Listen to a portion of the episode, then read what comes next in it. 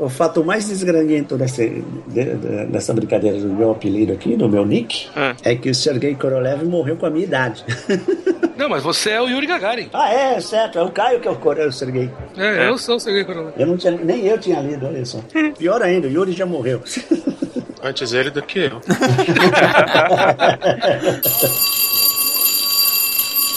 Bom dia, boa tarde, boa noite, alunos. Estamos começando mais uma aula. Tá todo mundo preparado? Sim, professor. Com certeza. Ah, que belezinha, que belezinha. Gostei disso aí. Ó o ânimo, ó o ânimo. Tá um ânimo danado, né? Aula às 7 horas da manhã de sábado, é uma beleza, né? Vamos lá, André? Professor, a última vez que eu ouvi falar dele, ele disse que tava comprando um churrasco para sexta-feira santa. Tá que pariu. Legal, vai ganhar mais uma marquinha aqui no cantinho do nome dele. Já como primeiro da lista, ele já fica bem Com a marcado. caneta vermelha. É. Carlos? Yafu! Ah, danke, danke. Vamos, temos um poliglota na sala. Vamos lá, estrela, estrela. Professor, a, a estrela encontrou um, um aerolito aí e não conseguiu ver. Hum, essa, essa menina cadente é terrível. Vamos lá, Marcelo. Marcelo foi arrastado pra fora da sala por uma gangue de esquilos, professor. Só dá maluco aqui, pô. Aqui só tem doido.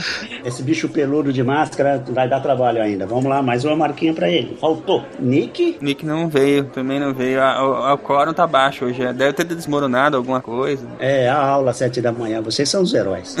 É. Ronaldo! Presente, ele é muito no Corinthians. Ainda bem, tá aqui. Silmar? Estou presente, professor. Que valente. Caio? Presunto, professor Sérgio. Ah, sabia. Vamos fazer um misto quente com você já já, querido. Hoje nós vamos falar de uma coisa muito legal, muito bacana, engraçadinha para essas 7 horas da manhã de sábado. 100 anos da NASA. Que não são 100 anos, mas são 100 anos. Vocês vão entender já já. Isso aí, vamos lá, professor.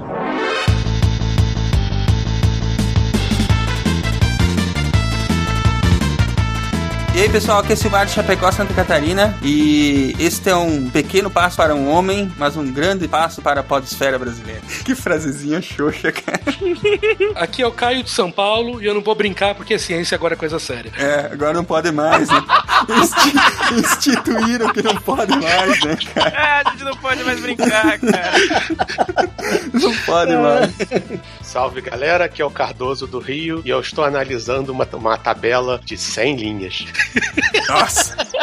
Parabéns, parabéns. Está fazendo ciência, né? Com cedilha maiúsculo. Oi, gente, aqui é Sérgio Vieira, dos Altos do Tatuapé, São Paulo, e de onde dá pra ver de vez em quando, assim, muito de vez em quando, um luarzinho embaçado. E que quando foi perguntado, quando eu tinha 5 anos de idade, lá pelo 1963, se- o que, que eu se- queria ser quando crescesse, dei na lata, inventor de foguete.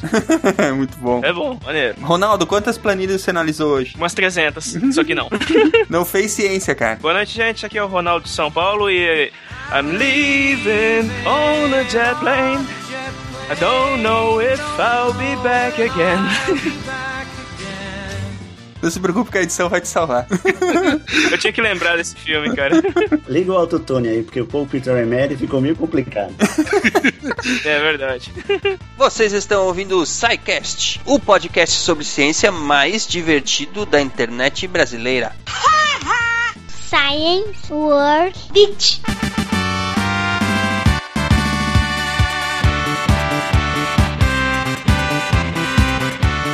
Muito bem, ouvintes, bem-vindos à diretoria, à sessão de recadinhos do SciCast. Aqui comigo hoje estão três pessoas, duas que vocês conhecem e uma que vocês desconhecem. Marcelo Guaxinim, bem-vindo. Eu espero que eu seja um dos conhecidos.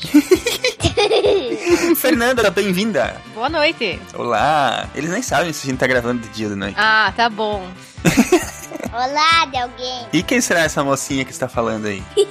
Diz oi, Maria, diz boa noite para os ouvintes. Boa noite. Tudo bem. Quem é você? Maria Eduarda Justa Jeremias. Essa mocinha é a mocinha que, pra quem todo mundo pede, quem é que fala aquela, aquele- aquela frase no começo do programa que ninguém nunca entende. Como é que é a frase, Maria? Science Work Beach.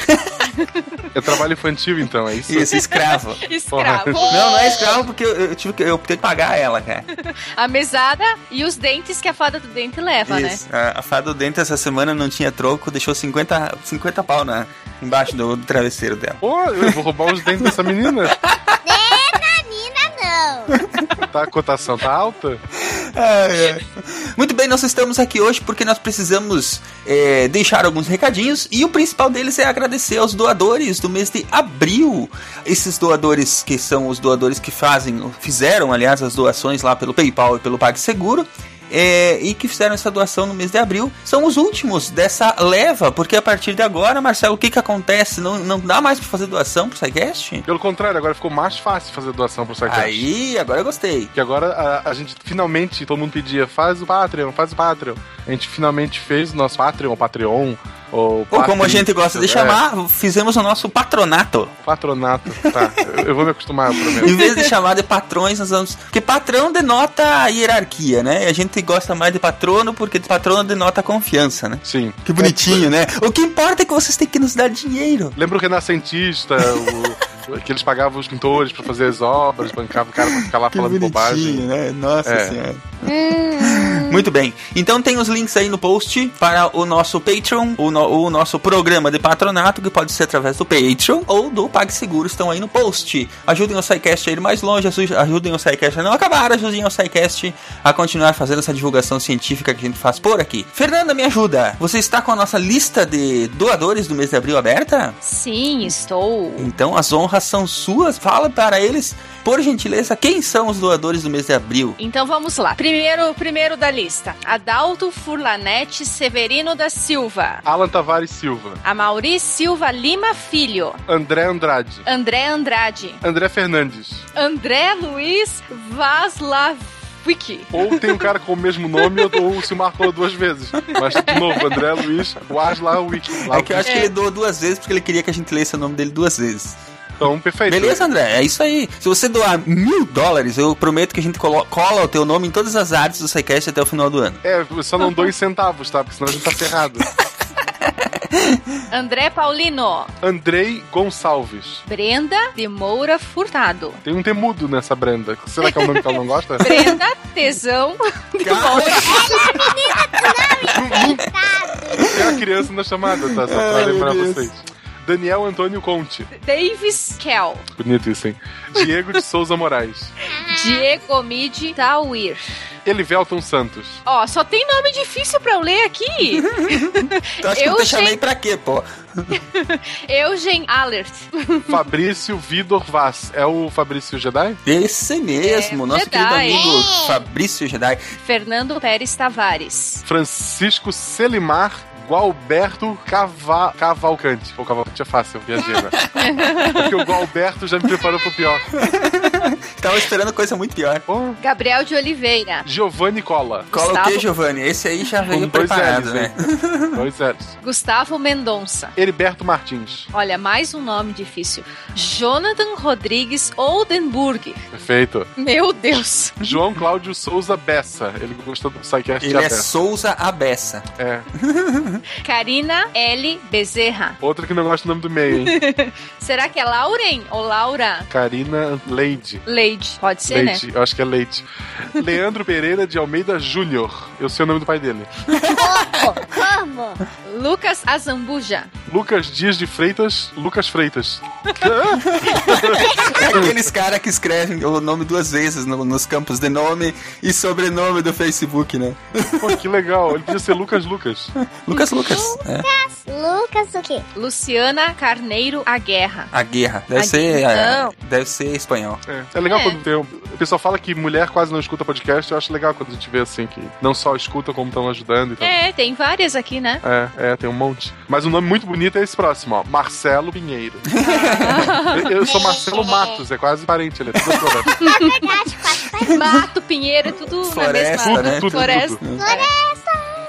Márcio Martins. Marcos Paulo Morale Teixeira. Mário Lima Pontes. Mark Bieraste. Nossa senhora. Matheus Machado da Silva. Esse eu conheço. Você conhece? Matheus Matheus Eu Machado da conheço. Silva. É o, é o professor conheço. Barbato? Esse mesmo. Não conheço. Não conheço. Esse quer que o podcast continue mesmo, né? É, né? Ele eu, eu, eu doei pra outro Patreon e não doei pro Psycast ainda, tem que resolver isso. Matias Cerveira, eu quase li cervejeira. É Matias Cerveira Luesca. Murilo da Silva Gib Gibler. É isso? Gibler? Gru Grubler. Não, tem o, tem o trema em cima. É, Gibler. Não existe mais. Gribler. Gribler. Então. É Murilo com dois L's ainda. É. Nayene Ferraz. Osnipas. O Osnipassos. Osni Passos. A gente tem pelo menos dois ouvintes Osni. Um que doa e o outro que só escuta.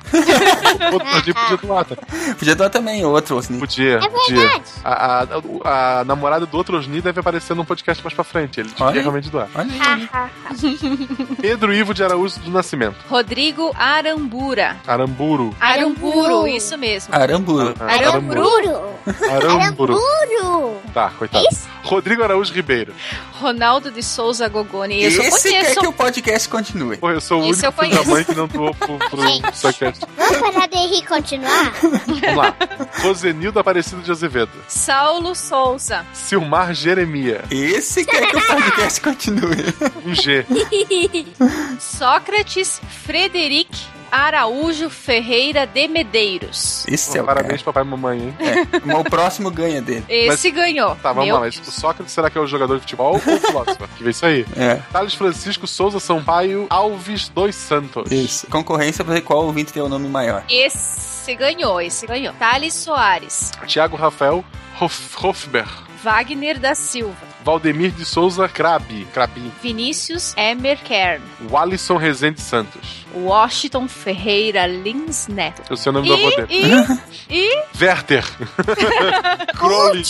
esse nós conhecemos também. Esse também Também. quer que o podcast dê certo. É isso aí, esses foram os nossos queridos ouvintes que contribuíram espontaneamente lá com o SciCast é, atra- ah, no mês de abril. E lembrando então que agora, a partir deste mês, vocês podem se tornar nossos patronos, ajudar o SciCast aí a manter e a se ampliar, a chegar a mais pessoas, através do Patreon ou do PagSeguro, através de todos os cartões de crédito e assim por diante. Ficamos por aqui então, essa semana vamos ao nosso programa, que está muito bacana, é sobre a NASA, ah, o aniversário de 100 anos, que são 100 anos, que não são 100 anos, que vocês já vão ouvir por que que é toda essa confusão.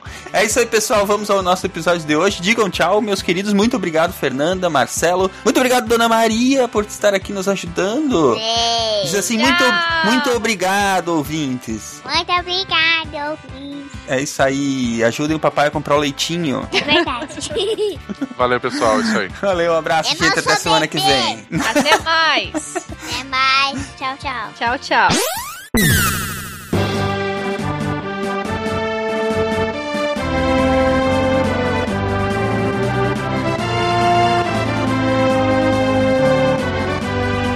Agora me digam, daqui 100 anos, o Caio já tá fazendo a conta, o quão longe teremos chegado no espaço? Daqui a 100 anos ou, ou quando a NASA fizer 100 anos? Não, daqui a 100 anos, o, o que, que vocês acham que nós vamos ter, a humanidade como um todo, se a gente não se autodestruir até lá? Onde vocês acham que a gente vai estar na exploração espacial? Vamos dar um parâmetro, tá? Em 60 anos, quase isso, 65 anos, o homem saiu do mais pesado que o ar e chegou na Lua. Bem ou mal, em 60 anos a gente saiu do sistema solar com um dispositivo, né? É. Não é nem isso, nem isso, menos, né? Foi 74, 75 o lançamento da Voyager. Ele saiu, é, foi 40 aninhos. É. 40 aninhos. Então, é, tem muita coisa aí, mas eu acho que a gente, daqui a 100 anos, a gente tá com o sistema solar dominado. Tá tudo dominado. Eu chuto que pelo menos estabelecido em Marte a gente já vai estar. Que é o ponto mais fácil. A Lua também. Menos o Cardoso. Eu, eu acho até que Marte já dá pra considerar, entre aspas, dominado, né? Porque a gente tem tanta sonda lá e. e- Não, é, eu- eu diria dominado com a nossa trupe, não com os robozinhos. É, eu falo colonização mesmo. Existe gente, gente mesmo. É. O problema é que Marte é muito fácil de chegar. É. Uhum. Marte, é- Marte é, é tranquilo e a NASA e a NASA se acomodou. Então a gente está transformando Marte em Cybertron. é o único planeta do sistema solar dominado por robôs. E o que vai acontecer é que, sendo realista, a gente vai mandar uns três ou quatro malucos pra lá, provavelmente três. Eles vão pousar, vão pousar, vão fazer um teatrinho, vão colher pedra, vão voltar. Aí o pessoal vai botar na ponta do lápis e vai ver que gastaram 10 bilhões de dólares pra fazer isso e no final é, é muito mais barato você mandar robô, vão mandar mais e mais robôs e Marte vai ficar, vai ficar nisso. Não tem motivo econômico pra você montar uma colônia em Marte. E o pior é que a gente não tem como discordar disso, né, Cardoso? É, a Lua, a mesma coisa. A Lua é legal, mas não tem nada lá que justifique. Tá, mas tu falou na ponta do lápis. Marte e a Lua, por exemplo, tem minério pra, pra gente tirar de lá? Cara, não tem nada lá que justifique o preço. Se a Lua fosse. Se, se tivesse ouro na Lua, se, se eles voltar, se eles voltassem com o, com o módulo da, o módulo da, da Apollo cheio de ouro, não ia dar um pentelésimo do custo de você ir até lá e voltar. Mas pera aí, os nazistas não acharam Hélio 3 na Lua? Eu sabia, eu sabia que vinha essa. Tava longe. Mas e aí, tu acha que, ah, assim, a gente vai continuar explorando por the fun, pela, pelo espírito da aventura mesmo? Durante um bom tempo, sim. O que pode salvar são os malucos tipo Elon Musk, só que o, o Musk ele tá obcecado com Marte também. Quer ver, quer ver o Menzinhos Verdes? Ele deveria focar na Lua, que é bem mais simples, bem mais barato e alavanca uma. Isso alavanca toda uma indústria. Pior que faria sentido ter uma, uma, uma base na Lua pra lançar para lançar foguetes a partir dali, né? É, uma base avançada. Você tem uma base, você tem uma base de pesquisa e principalmente turismo. Sim. Importante. Milionário adora gastar dinheiro com essas coisas. É, a Sarah Brightman, a cantora, ela vai, ela vai fazer agora um voo. Conseguiu lá que os russos estão voltando a, a vender pacote. Ela vai gastar 40 ou 50 milhões de dólares nessa brincadeira. Pra passar uma semana na estação espacial. É, custava 30 milhões, tá 35. Deve ser isso, é o que elas estão bancando agora. A NASA paga 60 pros, pros russos porque não tem, não tem outro jeito, né? É, tem que pegar o pedaço. Isso é verdade.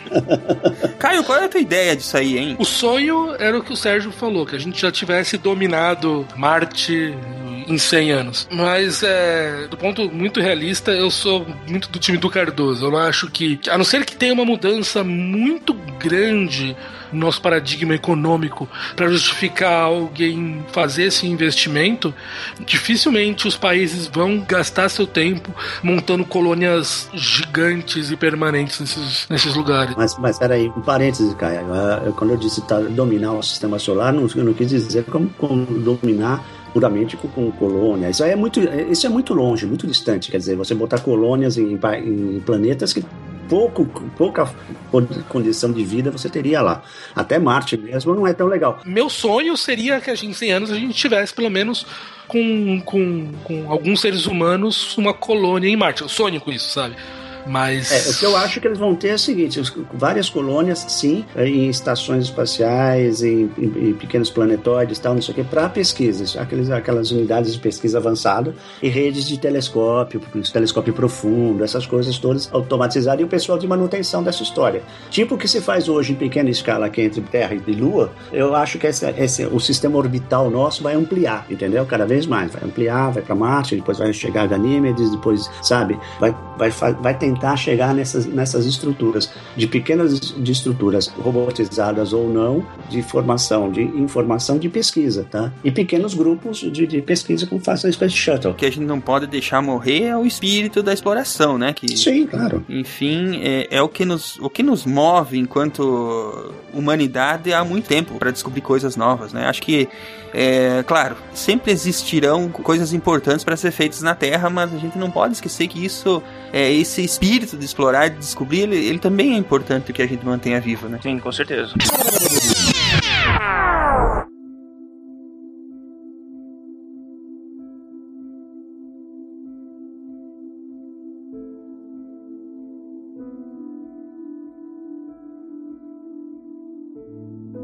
Nós sempre nos definimos pela habilidade de superar o impossível.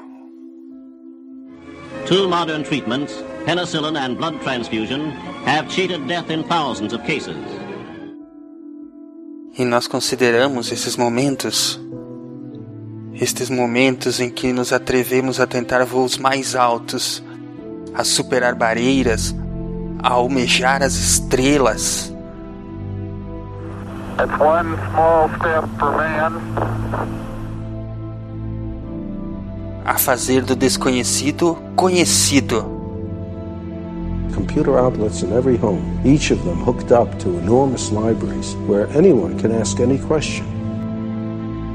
E fizemos desses momentos nosso maior orgulho. So we are trying to put to take the energy of the LHC to 7 tera electron volt. Mas tudo isso foi o suficiente? não podemos nunca esquecer que continuamos sendo pioneiros, exploradores, que nós mal começamos e que nossas maiores conquistas não podem estar no passado, que nosso destino é à nossa frente e que nós mal começamos. the separation from the mothership Rosetta and the Philae spacecraft and lands on Comet 67P.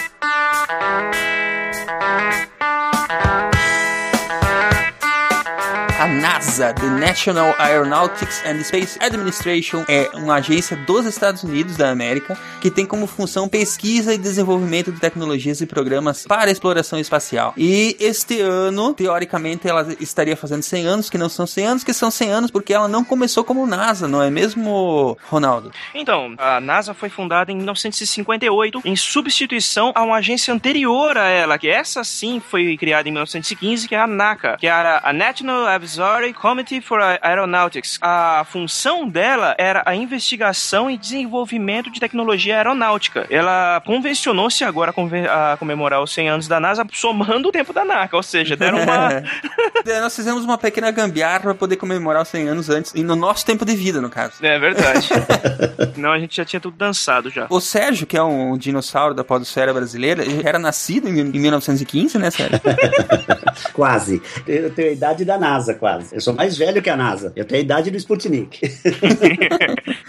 então, quando eu nasci, a NASA não existia, ainda existia a NACA. tá? Então, eu, sou- eu posso dizer que eu sou um pouco deslocado aqui da turma. Você sabe dizer alguma coisa, alguma curiosidade sobre essa, esse período da NACA, Sérgio? Bem, a NACA foi uma coisa mais maluca que eles fizeram lá, porque foi em 1915, os caras já tinham a ideia de que eles precisavam, olha, fazia o quê? 10 anos que o primeiro aviãozinho deles lá, que tinha sido lançado, né, estilingado. Então eles já tinham noção, quer dizer, um comitê formal, eles já tinham noção de que eles tinham, o governo tinha que organizar a pesquisa e o desenvolvimento da aeronáutica, da aviação. Eles sabiam que esse negócio, principalmente porque em 1915 tinha, já tinha o primeiro ano de guerra mundial, né? Que era um pavor, foi uma loucura para eles lá e o choque dessa primeira guerra mundial foi muito grande para o pessoal dos Estados Unidos e o pessoal que estava um pouco fora do teatro de operações, vamos dizer assim. Porque a coisa começou a pegar de tal forma que eles falaram: o negócio tem que se preparar, porque daqui a pouco a gente vai estar num mato sem cachorro aí. Então eles começaram a pesquisar mesmo, logo de cara, e tudo organizado já com ato do governo,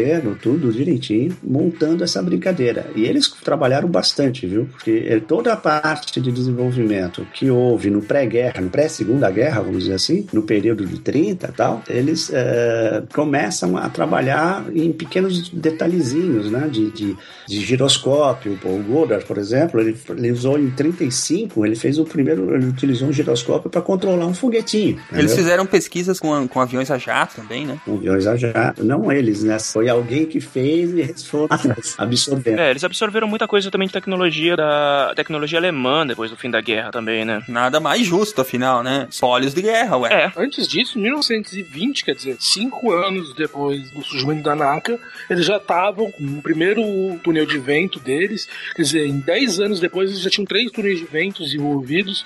Então, eles entraram muito forte nessa parte de começar a desenvolver essa nova ciência. A gente não falando ainda de ciência espacial, mas no início de entender o que era aeronáutica, de cara, os caras entraram muito forte em estabelecer esse ambiente que permitisse os Estados Unidos trabalhar, mesmo falando antes da guerra, tudo isso. Eu acho que havia, havia uma visão aí, né, de que a pesquisa por voar, né, ela era importante. Né? Por isso que o nome Goddard é bem- bastante conhecido do pessoal aí que acompanha né, a, a pesquisa espacial, o Goddard, sem o centro Goddard tal, assim, para tal. O cara, pô, ele era um, um físico, né? E esse cara, em 26, ele, sol, ele mandou bala, já soltou o primeiro foguetinho dele com combustível líquido, tá? Ah, olha aí. E, e o cara já fazia uns negócios, ele subiu ó, pouca coisa, tal, velocidade. Combustível líquido, que ano? 26. 1926, combustível líquido, tá bom. Exato. Marcou aí, Cardoso? Marcou aí? Que ano a gente tá aqui?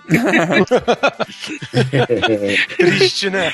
Triste. Só pra lembrar que essa tecnologia em si não era nova. Os irmãos Wright já trabalhavam com túnel de vento. É verdade, né? As pesquisas deles eles já tinham utilizado, né? E outra coisa, o... a tecnologia do jato também já era conhecida mesmo na, na Segunda Guerra. Antes dos alemães, os ingleses já tinham protótipos de jato. O problema é que era muito caro, era uma tecnologia nova para ser aplicada em combate e você não, não tinha como produzir em grande quantidade é, avião a jato. Se você podia produzir com o mesmo dinheiro muito mais aviões convencionais. Nos filmes o pessoal gosta de mostrar os alemães chegando de surpresa com o ME-262 e todo mundo, nossa, que coisa incrível, que tecnologia futurista. Não era. O outro lado também tinha, só que não valia a pena. Um exemplo, helicóptero também já existia, só que ninguém usava porque era uma coisa muito nova e você não vai arriscar a vida em protótipo. Era uma máquina de matar mais eficiente ainda na época. É Sikorsky ainda. Aliás, eu vi um primeiro de abril excelente de um pessoal mostrando um assento ejetor para helicóptero. Muito bom. É lateral? O conceito era sincronizar a rotação da hélice com o lançamento do assento. E assim, o cara era lançado com uma aceleração de 19 Gs, Aí ele passava pelo meio das hélices, né? passava pelo meio das hélices com 30% de sucesso. Ah, ótimo. Mas não- Que ótimo. já é o suficiente, ué. Mas o negócio da tecnologia de jato é que, ah, no fim das contas, enquanto os aliados tinham, eles preferiram não gastar o dinheiro deles com desenvolvendo os aviões, né? Tinha um problema na tecnologia de jato, tanto para os ingleses como para os americanos, que já também faziam pesquisa já. Depois vocês vão ver aí, tem uma, tem uma indicação, eles também já faziam pesquisa em jato e em alta velocidade. Eh, mas tinha um problema sério para eles, também para os alemães, que era materiais, engenharia de materiais, principalmente na turbina. Muitas vezes o tempo de vida útil da turbina era muito baixo, porque eles não tinham uma tecnologia de materiais desenvolvida e não tinha condição de chegar na grau de, de, de pureza que eles precisavam para certos elementos. Então esse era um, do- um dos grandes limitadores do, do- do- do desenvolvimento do- do- dos aviões a jato na- durante a Segunda Guerra. Depois da Segunda Guerra ficou até mais fácil porque pôde, pôde dirigir melhor os esforços, né? É. Então o problema era esse, gastar muito aqui e não ter lá, na outra ponta. This is Houston. Say again, please. Uh, Houston, we've had a problem. Mas como é que finalmente isso virou a NASA, hein, Ronaldo? Ah, bom. Foi por causa dos soviéticos, pra variar, né? um belo dia, o- os camaradas resolveram lançar um satélite em órbita, que era o Sputnik, e os americanos ficaram olhando pra cima, tipo, porra, devia ser a gente. Por que, que eles passaram na nossa frente? Aí eles resolveram meio que correr atrás do, do prejuízo, voltando os esforços de pesquisa da NACA pra também pesquisa espacial. Foi em 31 de janeiro de 58 que eles subiram o Explorer 1, que foi construído pelo, pelo Jet Propulsion Lab- Laboratory, o JPL. Em março de 58, eles subiram o Vanguard 1, que aí, por incrível que pareça, ainda tá em órbita da Terra, né? Não, não funciona, mas tá lá. O Vanguard foi o primeiro e explodiu. Ah. O primeiro explodiu. Aí eles conseguiram lançar de novo, daí eles chamaram de novo, chama de um. Entendeu? Ah, tá. É um Vanguard 1A. Subiu o primeiro, pum, explodiu, eles lançaram, de novo, fizeram de novo, pum, aí foi, passou. Como assim? Eles não, não ficaram 10 anos parados sem fazer nada? Reclamando que não tem verba. Soltaram em dois meses, se não me engano. Dois meses depois eles lançaram esse- o, o bicho lá, o Vanguard 1. Só fazendo É. um parênteses aí, tá? O NACA é muito mais esperto do que você imagina, tá? Porque em 52 o, o NACA recomendou que a pesquisa fosse feita para alta velocidade, Mach 10 e altitude de 12 a 50 milhas. Aí que apareceu o, o projeto X. É verdade. Tá? Então, eles já lá atrás, lá em 52, eles já sabiam que a merda era muito grande. Eles tinham que acelerar o processo de desenvolvimento de velocidade. E a coisa era mais, ia mais longe. Então, se eles não conseguissem dominar alta altitude e velocidade hiper, e, e Mach 10 por aí, a coisa ficava, ia ficar feia na parte de pesquisa espacial, porque eles sabiam que eles precisariam de mísseis balísticos. Eles precisavam pensar nisso, É. acelerar o processo. É verdade. Então veio lá de trás. O susto deles foi o seguinte: ninguém sabia, ninguém percebeu. Na hora que o 57 apareceu lá, puf, Sputnik aparece, os caras, que porra é essa? Como é que eles chegaram lá? Corre atrás, legal. É porque tava todo mundo, tanto os soviéticos quanto os americanos, concentrados em desenvolvimento de mísseis balísticos, né? Pra, pra um se defender do outro. É, não, na verdade, mísseis são armas de ataque. Isso, é. Mísseis são armas, armas de ataque, não de defesa. É. o conceito do Sputnik foi: olha só, nós conseguimos colocar um satélite em órbita, o que significa que nós podemos acessar, acertar qualquer lugar do mundo com os nossos mísseis. Tenham um bom dia. ah, não, eu não sei se foi bom dia. Eu acho que eles devem ter falado assim: durmam com um barulho desse. Não, só pra você ter uma ideia, só pra você ver como é que os caras ficaram assustados. Porque não foi bem o Sputnik que assustou, tá? Em julho de 57, a Rússia lançou o primeiro intercontinental, né? um míssil balístico multi-estágio intercontinental. Ele lançou um que os caras já assustaram aí. Aí mandaram o Sputnik na sequência, logo depois, né? Em outubro. Quer dizer, os, os Estados Unidos sabiam o que estava rolando. Eles estavam fazendo desenvolvimento também de IMBC, né? os, os, os balísticos. E, porra, aí eles falaram, não, temos que correr atrás. E vamos correr atrás. E correram muito, botaram muito dinheiro nisso. Muito dinheiro, que tanto que em, em 58, né, o presidente então, Eisenhower, ele assinou uma liberação de, de fundos na ordem de 100 milhões de dólares na época, né? É, na época era muito dinheiro. Era grana pra caramba. Olha, é, naquele tempo, um milhão de dólares dava pra fazer bastante coisa. 100 milhões, então. Nem se fala. Uhum, verdade. Então, foi a partir daí que o escopo da NASA foi ampliado para também pesquisa aeroespacial. E aí decidiram que era mais prático mudar o nome de NACA para NASA. Então, por assim dizer, a NACA virou a NASA, mas na prática é como se ela, é uma, ela foi uma nova instituição construída em cima da que já existia. Exatamente, não foi só, só foi uma mudança de nome. Criou, ela criou um outro espectro, espectro também, porque não era mais só aviação, Uhum. né? abarcava outros, outros escopos, vamos dizer assim. Então eles tinham, eles tinham o poder de determinar políticas de outras, de outras áreas, que era to- toda a nova tecnologia espacial que seria necessária para. Né? Ninguém sabia nada de nada, era tudo uma bela briga de tentativa e erro, e vamos ver que bicho vai dar. É, estavam os dois lados batendo cabeça nessa área, pra falar a verdade. Eles tinham alguns técnicos, alguns bons cientistas de foguete, e agora era hora de pôr pra trabalhar, né? Alguns, alguns, só pra poder dar o número, é até engraçado, a NACA na época tinha 8 mil empregados. Não era um, você pode dizer, de um, de um punhado de gente. Era bastante gente, né? Até pra ver o quão seriamente eles legavam- levavam a sério esse tipo de coisa. Antes mesmo da corrida espacial, tudo, já era um- uma agência de tamanho razoável. O mais engraçado é que provavelmente no meio desses 8 mil tinham vários datilógrafos. o que fazia sentido pra época, né? Verdade. Entre 59 e 68, o foguete X-15, né, foi um dos principais projetos que a NASA desenvolveu. Opa, um adendozinho. Eu vi o X-15 aqui no Brasil. Foi, é? Um deles. Pô, Era legal. um garotinho, eh, houve uma exposição e eles trouxeram um X-15 e uma Gemini. Uma Gemini não, uma Mercury, uma, uma, uma cabine Mercury, uma das Mercurys.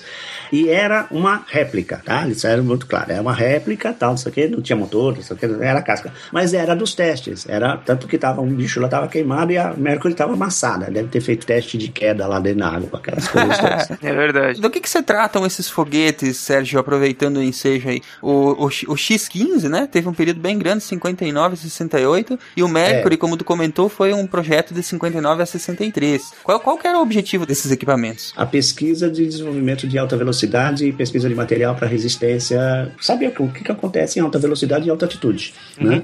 E eles começaram a desenvolver o projeto X, chamava Projeto X, X. Então eles tiveram que desenvolver os primeiros túneis de, de, de alta velocidade, tiveram que desenvolver uma porrada de coisa, equipamento, material e tal, e soltaram para as construtoras, Bell foi uma delas, a a Boeing e tal, para construir, a propor projetos de naves, de aeronaves de alta velocidade. Uma delas foi o projeto X da Bell, que ganhou, que recebeu apoio, e eles saíram desenvolvendo isso ah, desde 52, foi quando começou o processo, na realidade. Eles começaram as pesquisas básicas em 46.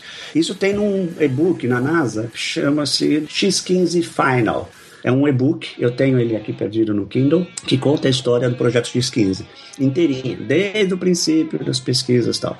Em 52 eles dão início de verdade à pesquisa ah, com o, o projeto X, que a Bell acaba ganhando e desenvolvendo, e aí sai o X1, o X2, eles vão até o X15. Esse, esse modelo é interessante porque ele existe até hoje, né? Eles decidem, por exemplo, ah, nós vamos ter que desenvolver uma tal coisa. Aí eles fazem mesmo uma concorrência para o setor privado fazer, né? É exatamente. São as, são as empresas de aviação e aeronáutica, né, aeroespaciais hoje em dia, que fazem desde, desde, isso desde década de 40. Né? Não é o governo que tem lá uma fabriquinha, eles têm contratos com as empresas que desenvolvem. E um- uma coisa interessante no, no Projeto X, ele, o Projeto X ele tem todas as referências básicas de, de aerodinâmica, etc, etc, utilizadas no Space Shuttle. O Space Hum. Shuttle ele é baseado em todo o projeto, todo, todo o projeto dinâmico, de aerodinâmica dos proje do Projeto X. Pô, Então toda a base dele é, funda- é fundamentada no Projeto X. E o Projeto X foi fantástico, né? Bicho pretinho lá, dava um pau danado, explodia, matou um monte de nego, nego bom, aqueles pilotos malucos. Entre rimas na época não era engraçado, né? É, isso, não, isso nunca é, né? É, o, o X15 teve também a participação do Clint Eastwood. Isso aí. Verdade. E a NASA, além do Projeto X, a NASA tinha um monte de aviões, aviões experimentais, inclusive o, Dina Soar e, e outros, inclusive aquele famoso da abertura do Homem de 6 milhões de dólares, que mostra o, a nave fazendo um pouso de emergência, se estabacando. E é verdade aquela. E, aqui, o pior, aquilo é verdade, só que o, o cara sobreviveu e não precisou de membros biônicos. Nem de 6 milhões de dólares pra fazer. Verdade. Aliás, se bem que se fosse fazer hoje um homem de 6 milhões de dólares, mal dava pra fazer um calcanhar. Não dá pra fazer nada. Verdade. Pergunta pro Nicoleles quanto é que custa pra fazer uma pergunta. This is Houston. Say again, please. Uh. Mas enfim, avançando, a gente tem algumas coisas legais, tipo bichinhos no espaço. Hum, bem- foi bem legais, né? Ou, ou não exatamente no espaço, porque também teve algumas pesquisas, né? Com voos suborbitais em que eles mandavam animais, né? É. É, mas é normal, né, cara? Você não vai arriscar logo de, logo de cara mandar astronauta, né? Você manda bicho, não tem jeito. Tem a justificativa também pra você mandar animais, é que na época o programa de estágio da NASA ainda não estava desenvolvido.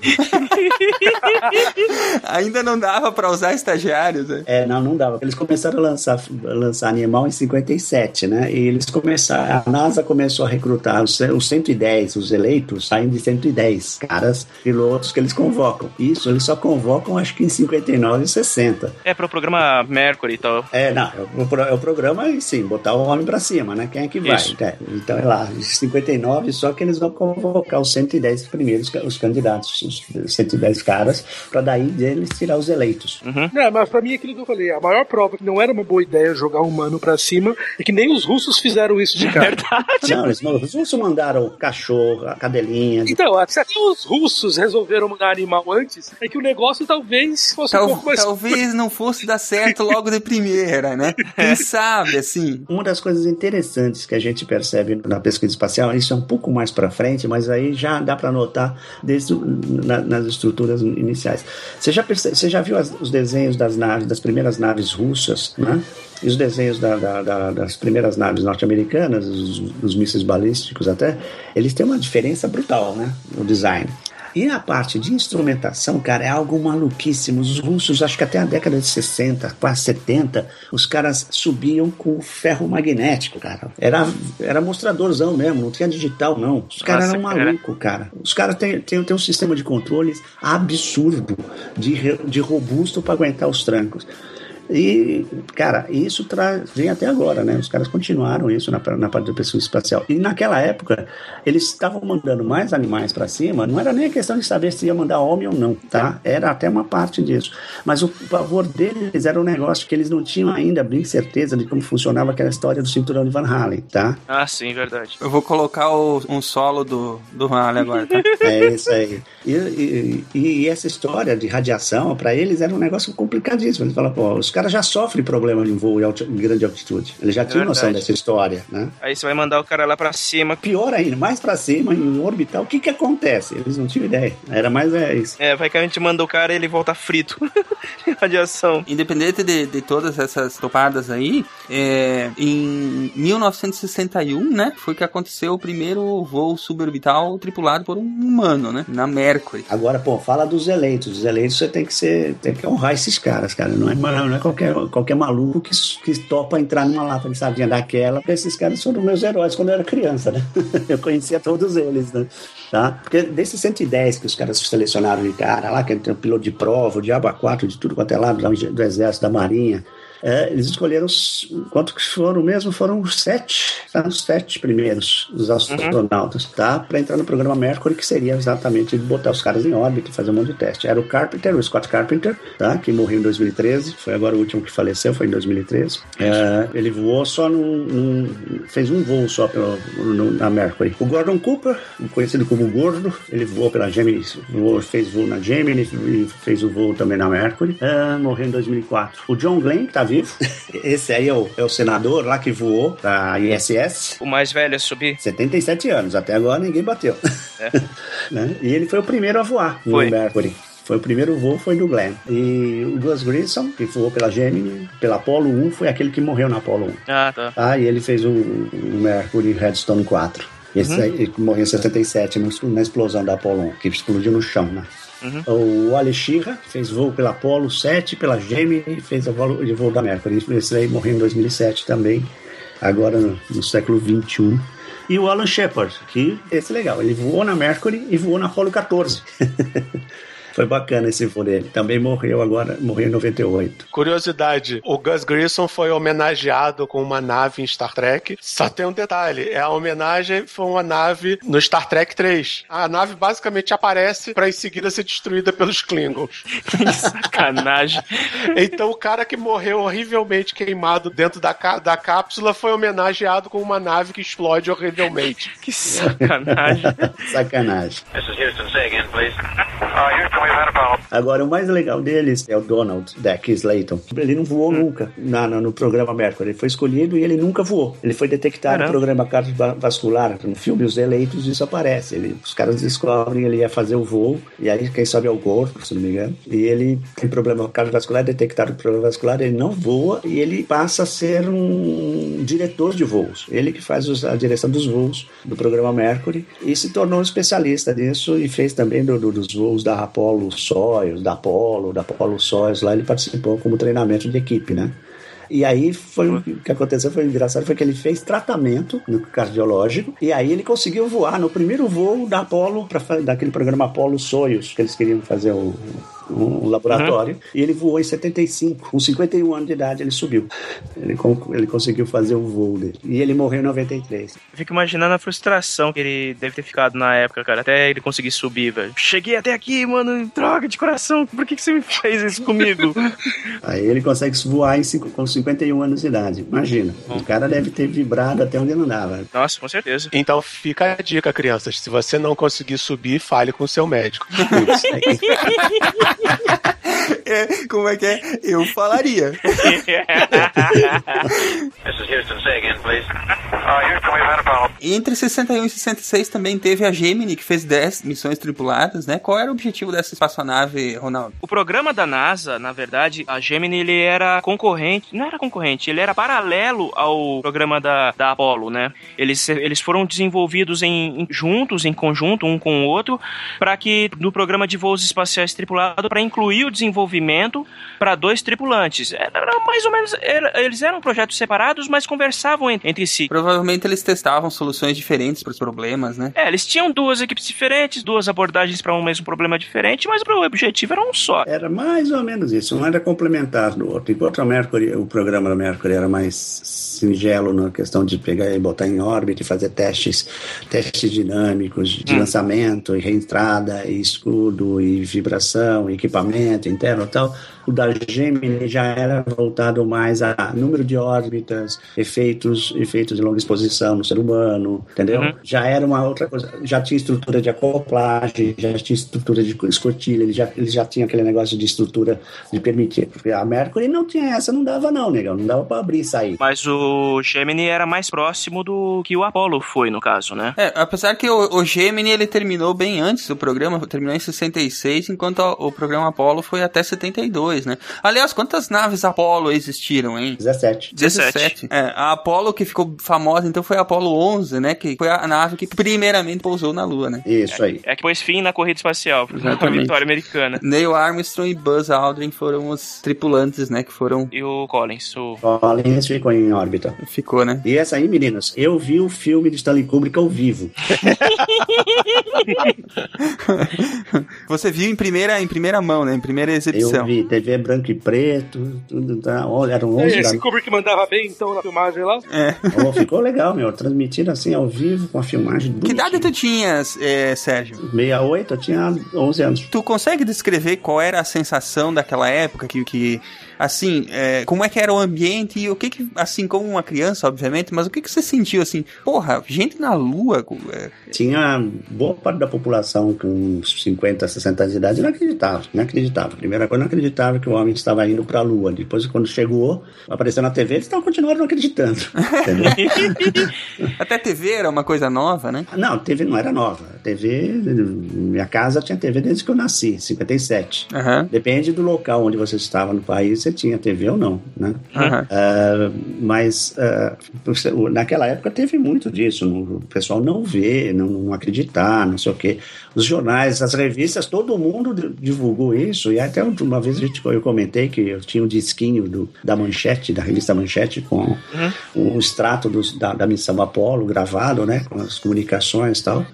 E eu tinha perdido, não sei, deve estar na casa do meu irmão, sei lá, sumiu assim, porcaria de skate, e, o- e o Cardoso tem. Eu tenho, eu tenho. Mas você já tinha, já tinha noção de que isso era, por assim dizer, uma coisa muito importante? Aí era um pouco diferente, porque eu comecei a ler muito cedo. E de, de um gibi, cara, acho que eu já tinha uns 8, 9 anos, eu já estava lendo os coleção Argonauta. Eu já estava vendo ficção científica, eu já estava apaixonado por essa história. Meu pai lia muito, minha mãe mais ainda. E minha mãe até escreveu alguns contos, assim, de ficção científica e tal.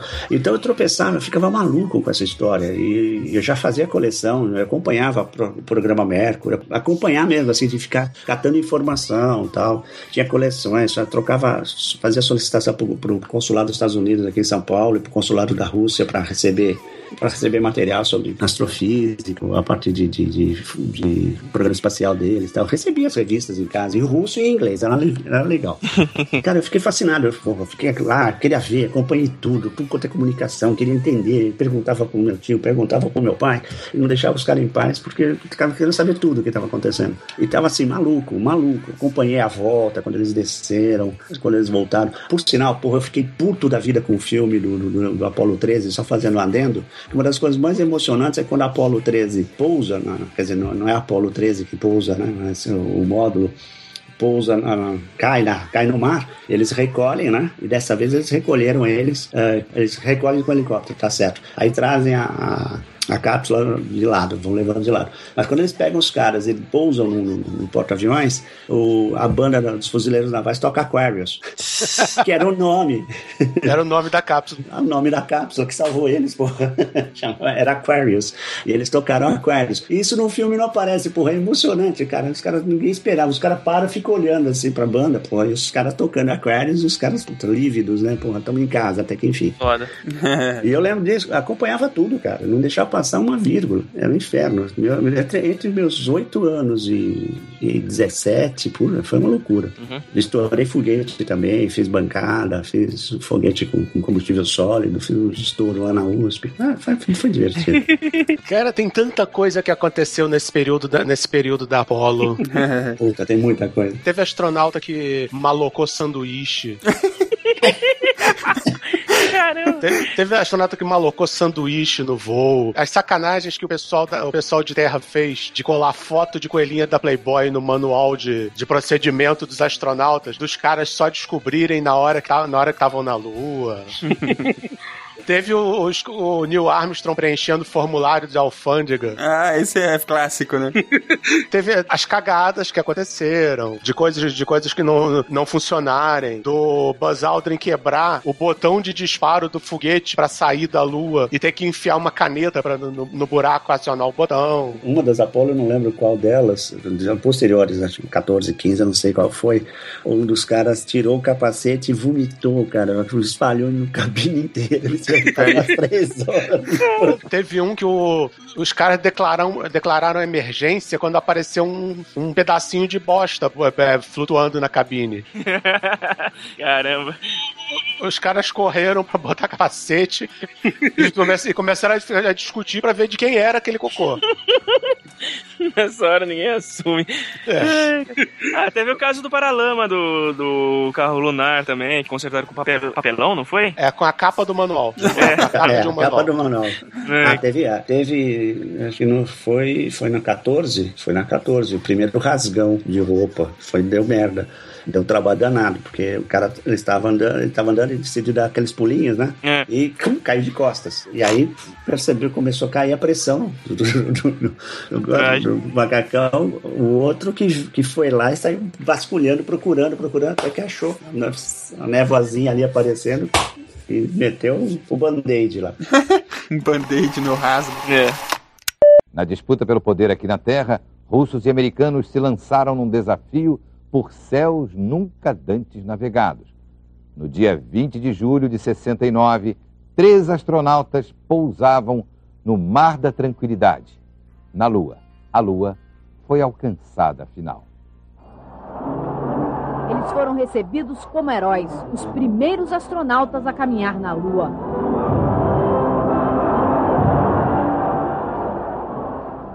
Há 30 anos, o desafio era imenso. Ninguém sabia se os astronautas voltariam vivos. Esse tipo de coisa que a gente fala, é, não sei vocês, é, para mim parece uma coisa meio etérea, assim, imaginar o que esses caras passaram nos anos 70. Era uma coisa muito pioneira, né, cara? Cara, nenhum de nós é, a gente pode dizer que é, que é criança mais. Aham. E tem dia à noite que eu fico imaginando como é que deve ter sido pra um, pra um cara desses. Ter feito qualquer uma dessas coisas tal. É, a sensação de ter de estar num lugar desse. É uma coisa que, que, assim, como eu falei, nenhum de nós é criança e nenhum de nós é leigo no assunto. E pra mim parece algo tão inacreditável que, que, que não é difícil entender, porque tem muita gente que acha que, que, que, que foi mentira isso, entendeu? É, Eu acho talvez que impressione mais ainda porque a gente sabe que, que a coisa é séria mesmo, entendeu? Que a coisa, o trabalho, a, a quantidade de, de, de informação e de conhecimento que precisa pra isso acontecer, é, é, não deixa de ser impressionante. É, é impressionante de uma maneira.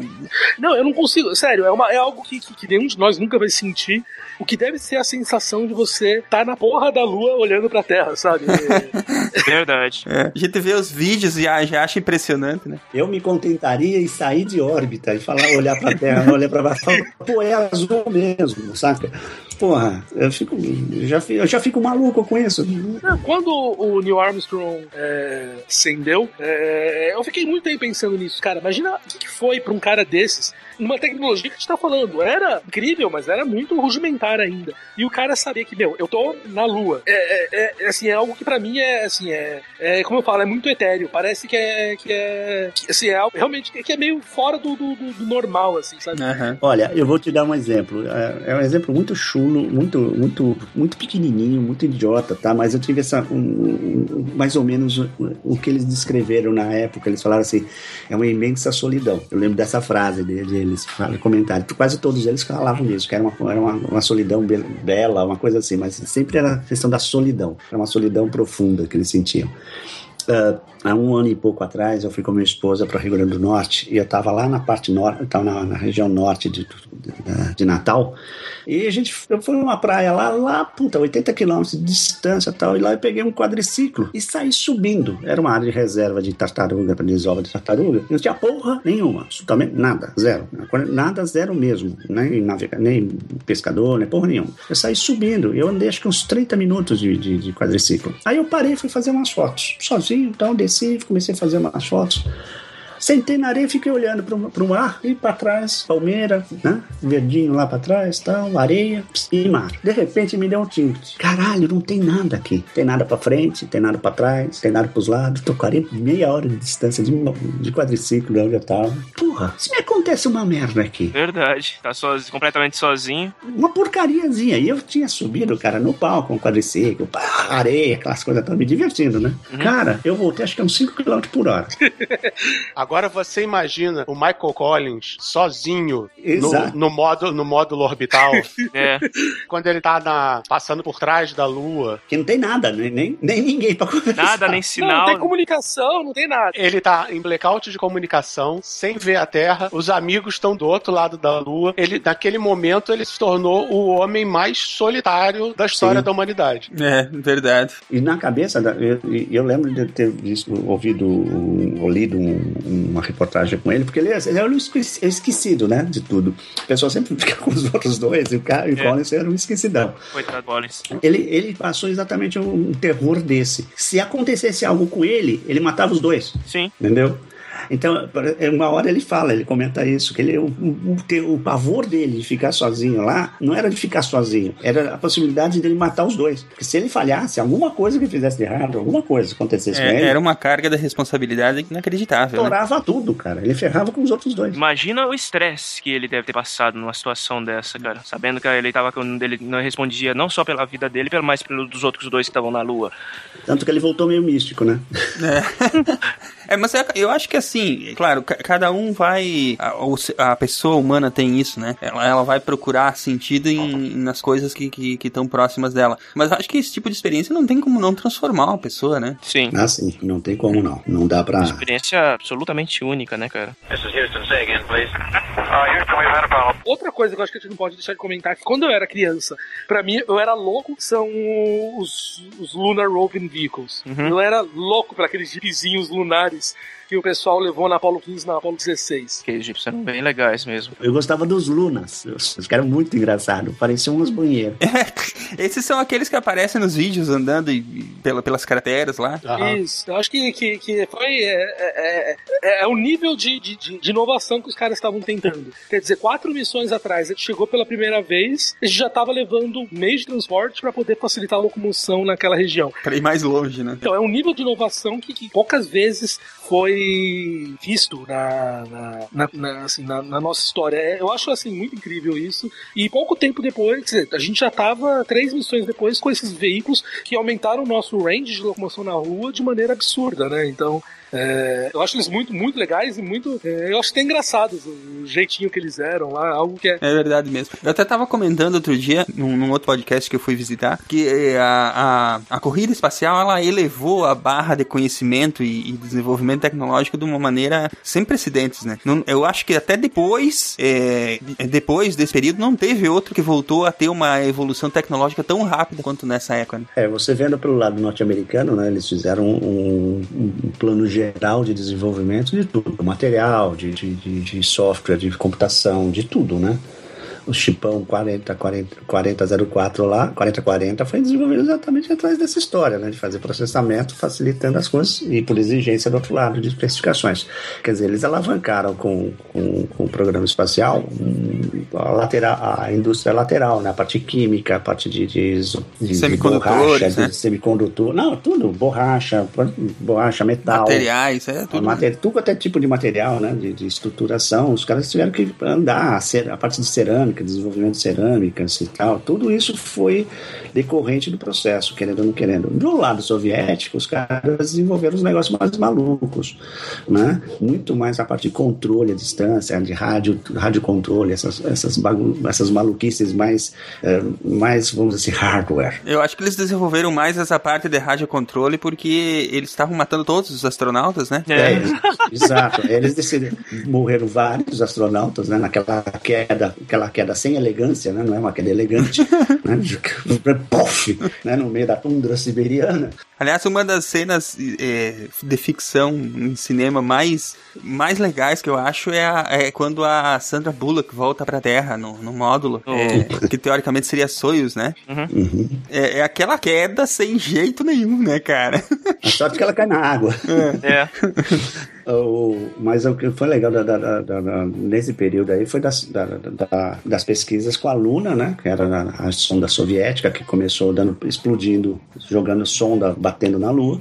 Aí elas conseguiu colocar, pousar uh, a Luna, uh, uma das primeiras lá. Depois eles desenvolveram, foi até um laboratório. Ela ficava zanzando, passeando pela Lua, coletando material e mandando recado para cá, É. né? Mandando informação. Na mesma época eles mandaram lá a Venera, né? Mandaram para Vênus, tal. Só tem aquela foto mesmo que ela enviou ou tem mais coisas, Cardoso? Acho que só tem ela. Da Venera? Isso. Não, não, tem mais, tem mais. Tem mais? Tem mais, tem bastante foto. Tem um site de um cara que ele, que ele conseguiu agregar tudo. Ele agregou todas as fotos do programa espacial soviético de, de sondas. Tem uma foto que é bem famosa, né? Que pega a parte de baixo do, do, do, do pouso da Venera e, e um- uma parte, assim, de, do planeta que eu acho muito legal. This is Houston. Say again, please. Houston, we've had a problem. Eu acho que a gente pode falar do programa do ônibus espacial, né? Longe o programa, que foi de 72 a 2011. E teve nada menos que 135 missões tripuladas, né? É missão pra caramba. Muita coisa. Era uma evolução natural, como o Sérgio já falou, veio da pesquisa do, do, do projeto X, principalmente o X15, foi introduzido no, no final do, da década de 1970 e a ideia era para ser voos reutilizáveis, porque para cada foguete que você usava era ia tudo pro lixo. Então, o, a ideia do shuttle era você reutilizar a a nave. O módulo que era a nave, né? É, você re- reaproveitava a nave. Os foguetes não tinha muito o que fazer, né? Aproveitava também. Aproveitava também, mas você era até para reduzir custos da, das viagens e reduzir também o tempo de, entre uma e outra, né? Passava por uma manutenção e já estava pronto para outra. Até porque você tinha, acabamos tendo várias dessas shuttles, mas o, o programa durou quase 40 anos e só foi desligado porque os Estados Unidos ficaram sem, din Sem grana. sem dinheiro. Quantas shuttles tiveram nesse, nesse período aí? É, é, Cinco. cinco shuttles eles for- É. foram construídos. Discovery, Columbia, Endeavor, Atlantis e Challenger. E a Enterprise, rapaz. A Enterprise não conta porque ela foi só pra. Ela não tinha motor, ela foi usada pra teste de planeio e, e estrutura. Eles até tentaram é, fazer uma reforma e transformar ela num, num shuttle de verdade, mas ia sair caro demais. Ela, ela foi utilizada para teste, para fazer o, a, a estrutura de voo do Boeing 747 lá também. Ela foi utilizada como padrão para o 747 poder voar com, com uma espécie de shuttle em cima. É, um, dos, um dos motivos que os Estados Unidos começou a buscar a maneira barata de fazer a gente atingir a órbita baixa é que a gente acabou não falando, mas no, no meio dos anos 60 os Estados Unidos começou a construção da primeira estação espacial, que foi a Skylab, né? É verdade. Então, a partir daquele momento, a gente tem um apartamentinho em órbita e você precisa começar a atingir ele de uma maneira mais barata. Quanto será que custa o metro quadrado desse apartamento aí? Cara, eu, eu acho que o Rio ganha também. Só não custa mais que o Rio. É, não, É eu- verdade. Então, é, foi um dos motivos também que a gente precisou de um programa que fosse mais barato. Então, é, também motivou. A gente, os primeiros anos foram no modo tradicional e que isso, com certeza, na ponta do lápis, estava se provando um, um gasto de, de- de dinheiro impossível. Daí que surgiu o programa do, do Space Shuttle. E foi usado pra tudo mesmo o, o programa do Space Shuttle, né? Ele é, levou telescópio, o Hubble subiu com ele, não subiu? Foi. É, como tu falou, ah, levava os, os astronautas lá pro Skylab e depois, muito provável que também ajudou a construir a, a ISS, né? Sim, levou peça dela. Não, levou peça importante para a ISS. Módulos inteiros. Tudo, quase tudo, tudo que ela levou. Ah, mais uma, uma coisa interessante também, o Space Shuttle foi que ele que transportou a primeira norte-americana para o espaço. Até 78, até a década de 80, lá no final da década de 70, não tinha subido nenhuma mulher norte-americana no tinha espaço. cueca. Só É tinha cueca. O Shuttle levou um dos módulos da Mir. É, o Shuttle também foi responsável. Os russos construíram tudo menos um módulo, que era o módulo docking módulo, que era muito grande para levar na- nos foguetes. Então eles usaram isso. O Shuttle também ajudou na Mir. Então o Shuttle realmente ele foi, foi o pau para toda a obra ali. Uma coisa bem interessante, aliás, é que a, a exploração do espaço, ela é, é- hoje ao menos, né? Ela é, ela é meio um programa internacional, né? Porque, querendo ou não, os países meio que se ajudam, né? Uhum. A ideia é essa, né, cara? A, a ideia da- das estações espaciais é para fazer com que as, as nações superassem as diferenças e trabalhassem juntas pela exploração do espaço, né? Isso quando você tem países minimamente sérios que pagam suas contas em dia para participar dos programas, né? Eu não sei porque você tá falando isso, É, cara. o que, que você quer dizer com isso, né, cara? This is Houston. Say again, please. Uh, Houston, we've had a problem. A, Mira, ela serviu a- ao, ao propósito dela, mas já estava muito capenga e não tinha mais como manter ela e derrubaram ela.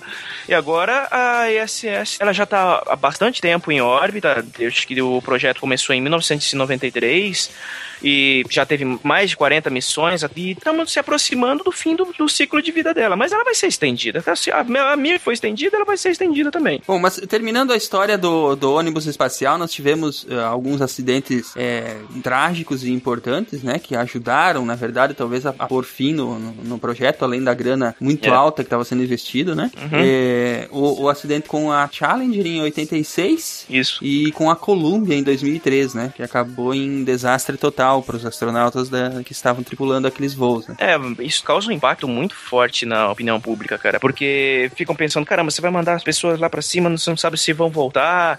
Bom, é um risco assumido desde o início da exploração espacial, mas, cara, quando acontece, ninguém gosta, cara, e, e causa um impacto muito negativo na, na mídia. Então. É que, é que é, espaço não é brinquedo, não, né, cara? É, Não, é- claro que não. Tudo tá ali pra te matar, né, cara? Não tem. É, é, é, eu, não sei, eu, não sei, eu não sei dizer, talvez o Sérgio Cardoso são, com certeza vão lembrar. Como é que foi o ambiente, vocês também acompanham, óbvio, se não saber, na época do acidente da Challenger em 88? 86, né? 86, isso. Como é que foi a reação? Porque você, você acompanha, né? Então você sabe Sim. o que estava sendo dito, o que as, os- as pessoas estavam dizendo na época, o que as revistas estavam dizendo.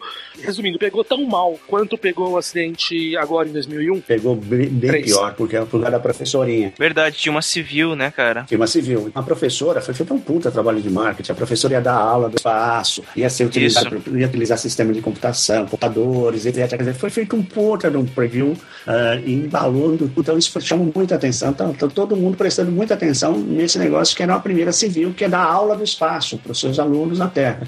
Entendeu?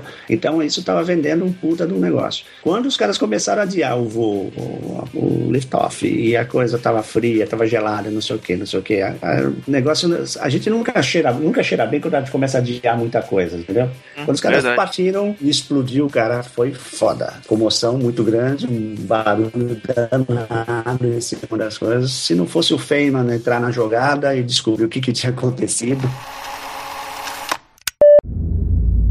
28 de janeiro de 1986. É um dia tão frio em Cabo Canaveral, na Flórida, que o ônibus espacial Challenger, estacionado na plataforma de lançamento, amanhece com gelo em várias partes. A temperatura está 15 graus inferior a de qualquer lançamento já feito pela NASA. Mesmo assim, está decidido: a Challenger vai subir. One and liftoff. Liftoff of the 25th Space Shuttle mission, and it is A Challenger leva ao espaço sete tripulantes. Pela primeira vez, um civil está entre os astronautas. Good morning. this is Krista McAuliffe, live from the Challenger. A professora primária, Krista McAuliffe, selecionada entre 45 mil candidatos. Challenger, go at throttle up. O controle da missão em terra manda o comandante Francis Scobie acelerar os motores da nave. É um procedimento normal, feito a 1 minuto e 50 segundos de voo. É quando a Challenger explode. Uma das missões mais esperadas termina em tragédia. Como é que foi essa história do Feynman, eh, eh, Caio? Então, o Feynman, ele foi convidado para poder fazer parte do comitê presidencial que ia analisar o acidente da, da Challenger. E, e assim, ele foi muito convidado por ser um prêmio Nobel, por ser um cara muito famoso, tal, tal, mas eu não sei até que ponto eles realmente achavam que ele ia fazer o trabalho ali. Mas como o Sérgio falou, o Feynman era um cara muito pé no chão. Ele era um cara que ia conversar com os engenheiros e e falava e mostrava. Então ele era um cara que, que, que foi. E, e ele ia realmente tentar entender o problema. Foi aí que ele entendeu. Isso tem um livro dele que ele conta sobre isso tudo. Ele conta quando ele entendeu que era o problema na, na borracha de vedação. E ia ter, e a coisa linda foi como ele demonstrou isso. Ia ter o Presidential Hearing lá, onde eles iam estar falando sobre o acidente. E ele queria demonstrar que a borracha, quando ela ficava fria, ela ficava quebradiça. Então ele sabia que na hora da, da, da, demonstrar que ele ia falar, os caras traziam água. Ele pediu, ô rapaz, me traz um copo de água gelada. E a água não vinha, não vinha, traz uma vez ele falar. Daí na hora que ele começou a falar, chegou a água. Ele calmamente, no meio do um país inteiro vendo, pega a borracha, enfia no copo d'água, vai falando um monte de besteira, tira e dá uma martelada e quebra. Isso ao vivo, assim, sem combinar nada pra ninguém. Então imagina o tipo de comoção que ele causou na hora pra fazer Uhum. isso. Estilo Feynman. Isso é o Feynman de ser, assim. Muito bom. Came through here. Alertamos que a borracha de vedação do foguete encolhia com o frio, conta Bob. Encolhia e deixava vazar combustível. Uma comissão designada pelo governo americano para investigar as causas do acidente revelou que dois segundos depois do lançamento já havia fumaça num dos foguetes. Sinal de vazamento. O problema foi nesta borracha de vedação. O combustível vazou, pegou fogo e atingiu o tanque de combustível principal. A pressão da subida fez a labareda funcionar como um maçarico, abrindo um buraco no tanque de combustível que explodiu. A comissão concluiu que o acidente aconteceu por causa do tempo muito frio, do material usado na borracha de vedação que não era adequado e da pressão muito forte da subida. Enfim, uma coincidência entre uma série de fatores ruins. Foi muito triste, é um, é um pouco triste falar dos Shuttles, porque eu lembro quando eu era criança que um belo dia eu tô vendo o Jornal Nacional e aí eu vejo um negócio que eu não acreditei. Uma nave espacial de verdade pousando. É. Era o primeiro voo da Columbia. Porque eu não sabia da Enterprise, a gente não tinha essas informações aqui. Não... A Enterprise, antes, ela fez um pousinho, né? Ela fez vários, fez vários voos, fez vários voos. É, voo, voo, voo também era uma coisa que não... Ela fez várias quedas com estilo. Tá, ela caía com estilo. Só que isso não, chega, isso não chegava aqui. Ah, não tinha. Você não, não existia internet, não existia programa de ciências na televisão. As revistas científicas se, se resumiam a falar de misticismo e Eric von Däniken, que era o máximo que você, que você via. Então, do nada, eu vi uma nave espacial de verdade pousando. E uma nave espacial que se parecia com uma nave espacial. Porque a gente adora as Apolos e as Soyuz, mas aquilo é uma cabine de elevador, cara. aquilo não é uma nave espacial. E a Columbia era. E aí eu achei que finalmente o futuro tinha chegado e a gente ia começar a ter naves espaciais de verdade voando para todo quanto é lado. É, eu, eu lembro, eu era muito criança nessa época também, mas eu lembro dessa, sens- dessa mesma sensação que o, que o Cardoso está descrevendo, de porque isso passava na TV, uma nave espacial pousando, né, cara? É, é, é bem vivo na minha memória a- aquela cena da, da, da Shuffle é, pousando e os, os, os, os trens de pouso tocando o chão, né, os pneus tocando o chão, e aí depois ela dando aquela, é, de- é, dando aquela freada, por assim dizer, e, e abrindo paraquedas, né? É é uma cena que se, que se repete muito na, na minha cabeça quando eu penso nisso. Era uma sensação assim de tipo de revelação mesmo, né, Cardoso? É, infelizmente depois essa sensação de futuros ter chegado, a gente viu o futuro ir embora quando a Colômbia virou um, um rastro de destroços no, no céu. Ah, esse foi foda. Esse eu tava vendo ao vivo, cara. Puta merda. Esse eu vi ao vivo também. Eu vi também. também. Foi bem difícil. Three, two, one. We have booster ignition and liftoff of Space Shuttle Columbia A última missão do Columbia. O lançamento no dia 16 de janeiro.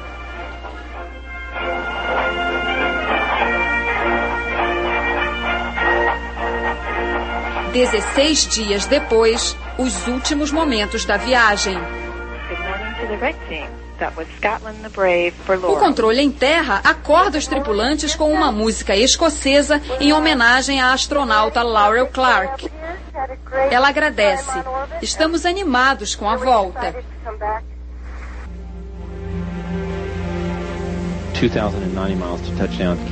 Agora, vestidos com o uniforme da NASA, eles se preparam para voltar para casa. Columbia, Houston, we see your tire pressure messages and we did not copy your last. O comando em terra faz o último contato com a nave. Columbia, Houston, estamos vendo a mensagem sobre a pressão dos pneus, mas não copiamos a sua última. O astronauta só consegue dizer Roger, que significa entendido, e a mensagem é subitamente interrompida. Roger, O Columbia explode.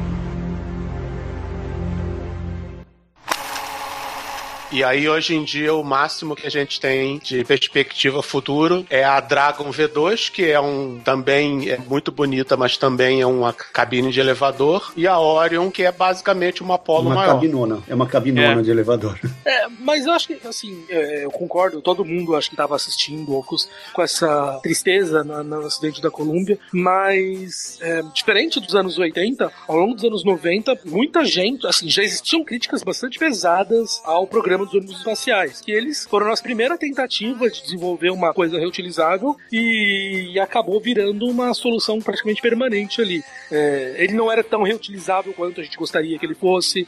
é, ele era de baixa, de baixíssima órbita. Então, assim, é, é, eu concordo com isso, mas é para mim já era uma coisa que era um pouco anunciada que alguma hora ia dar merda com algum outro ônibus espacial ali. Não era uma coisa, não foi uma coisa que, que, que pegou que foi que era não esperada. Diferente, eu acho, do que a Columbia, que, que foi realmente ali uma surpresa total. Eu acho que a Columbia não, a Challenger, desculpa. A Columbia foi muito mais algo que já comentavam os problemas dela, os problemas do programa há alguns anos já. É, se bem que toda a explicação que foi dada, não sei o que, que arrancou placa, que não sei o que, pororó, poroti, ah, ainda essa história não ficou lá, assim, sabe, 100%, né? Porque pode ter sido estrutural, mas não, foi, não poderia causar aquelas plaquinhas de gelo lá de condensação, não poderia fazer um puta dano estrutural do jeito que eles estavam imaginando.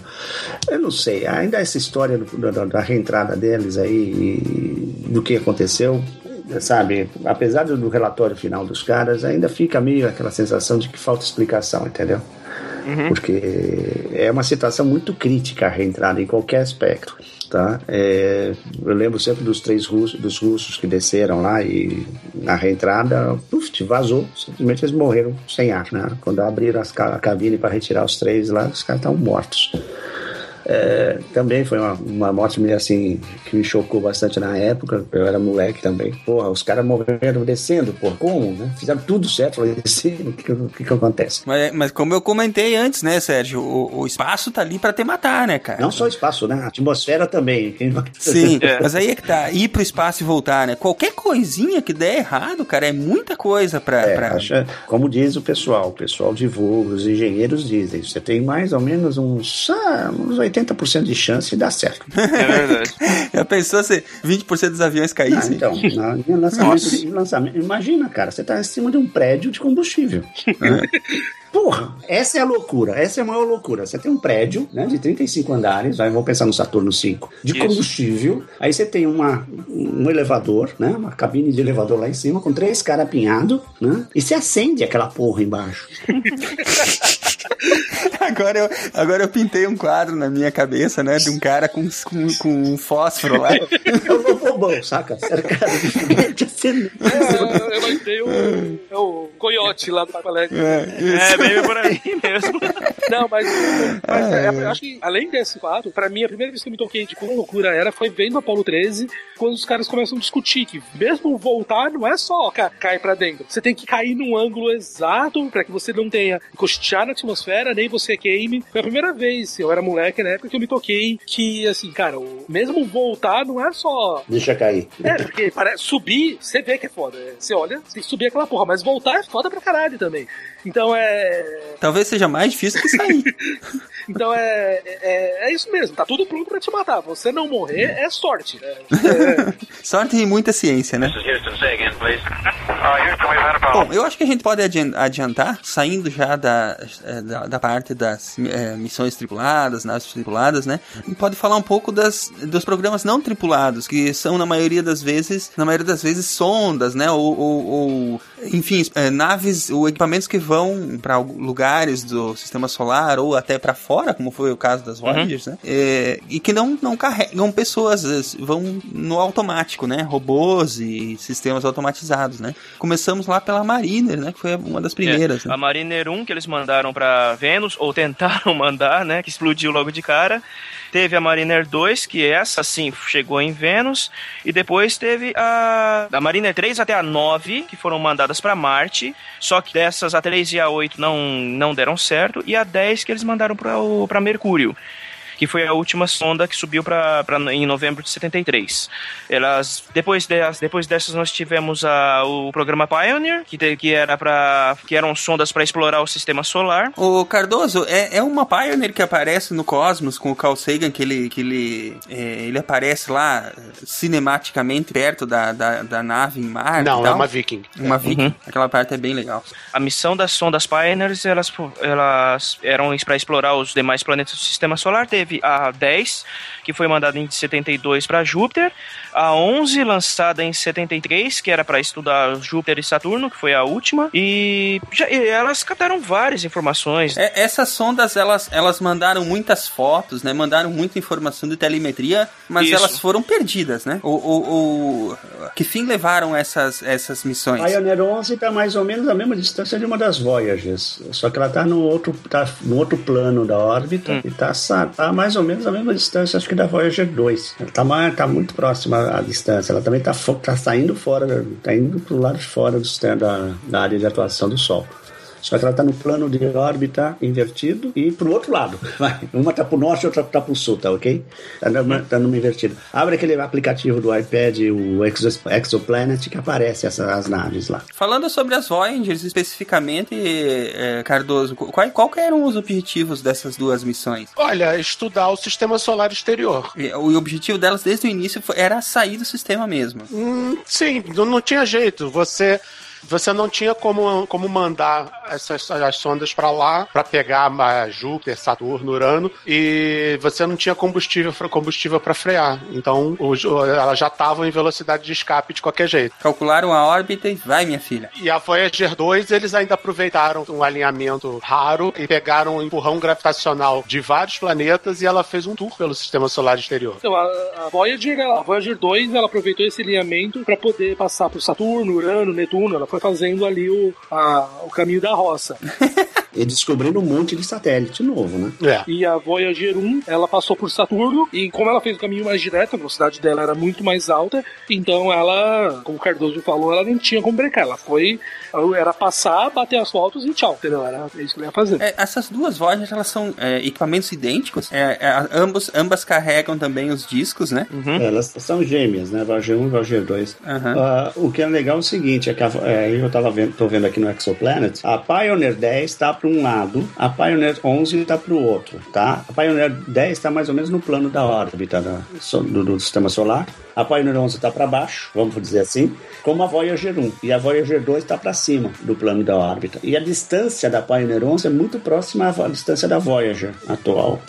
A Voyager passou 100, 100 unidades astronômicas e a, a, Pioneer está em torno de uns 80 unidades astronômicas. Então, tá lá, não tá muito longe não.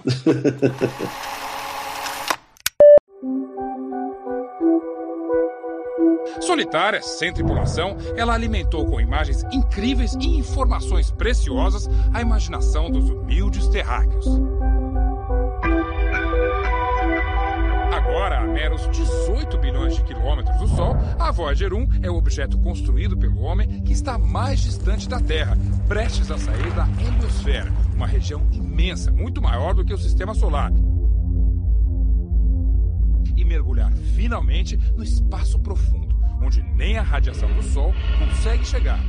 Os cientistas acreditam que quando ela sair da heliosfera, a radiação do espaço vai ser tão forte que não será mais possível captar os sinais da Voyager. Alguma curiosidade legal sobre a Voyager, Cardoso? Fora que a Voyager 6 vai ser encontrada pelos Borg no futuro, não. Melhor referência ever. Tem uma legal da Voyager, se não me engano, o processador dela é um 80, 8088. Aquele da Motorola? Nossa, cara. E funciona até hoje.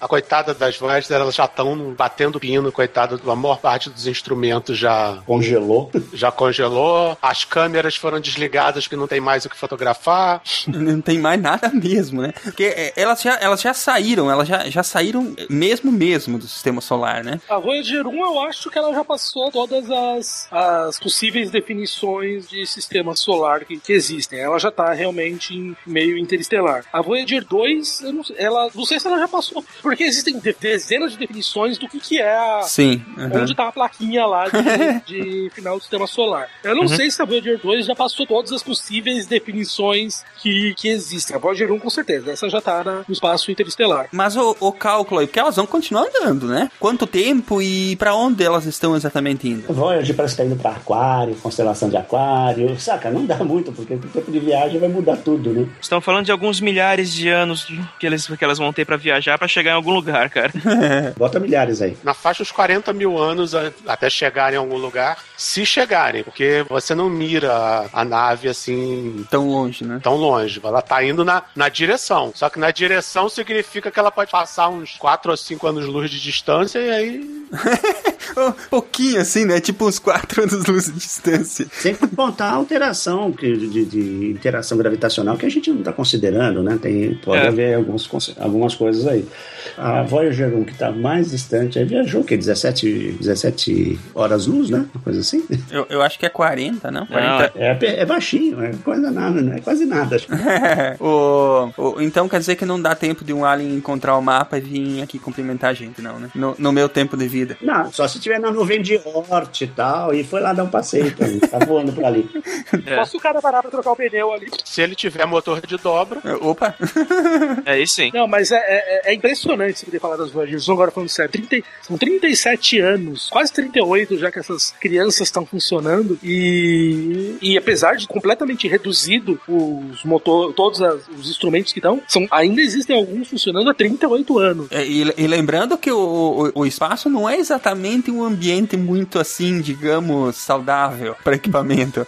Exatamente, esse que é um dos problemas, né? This is Houston. Say again, please.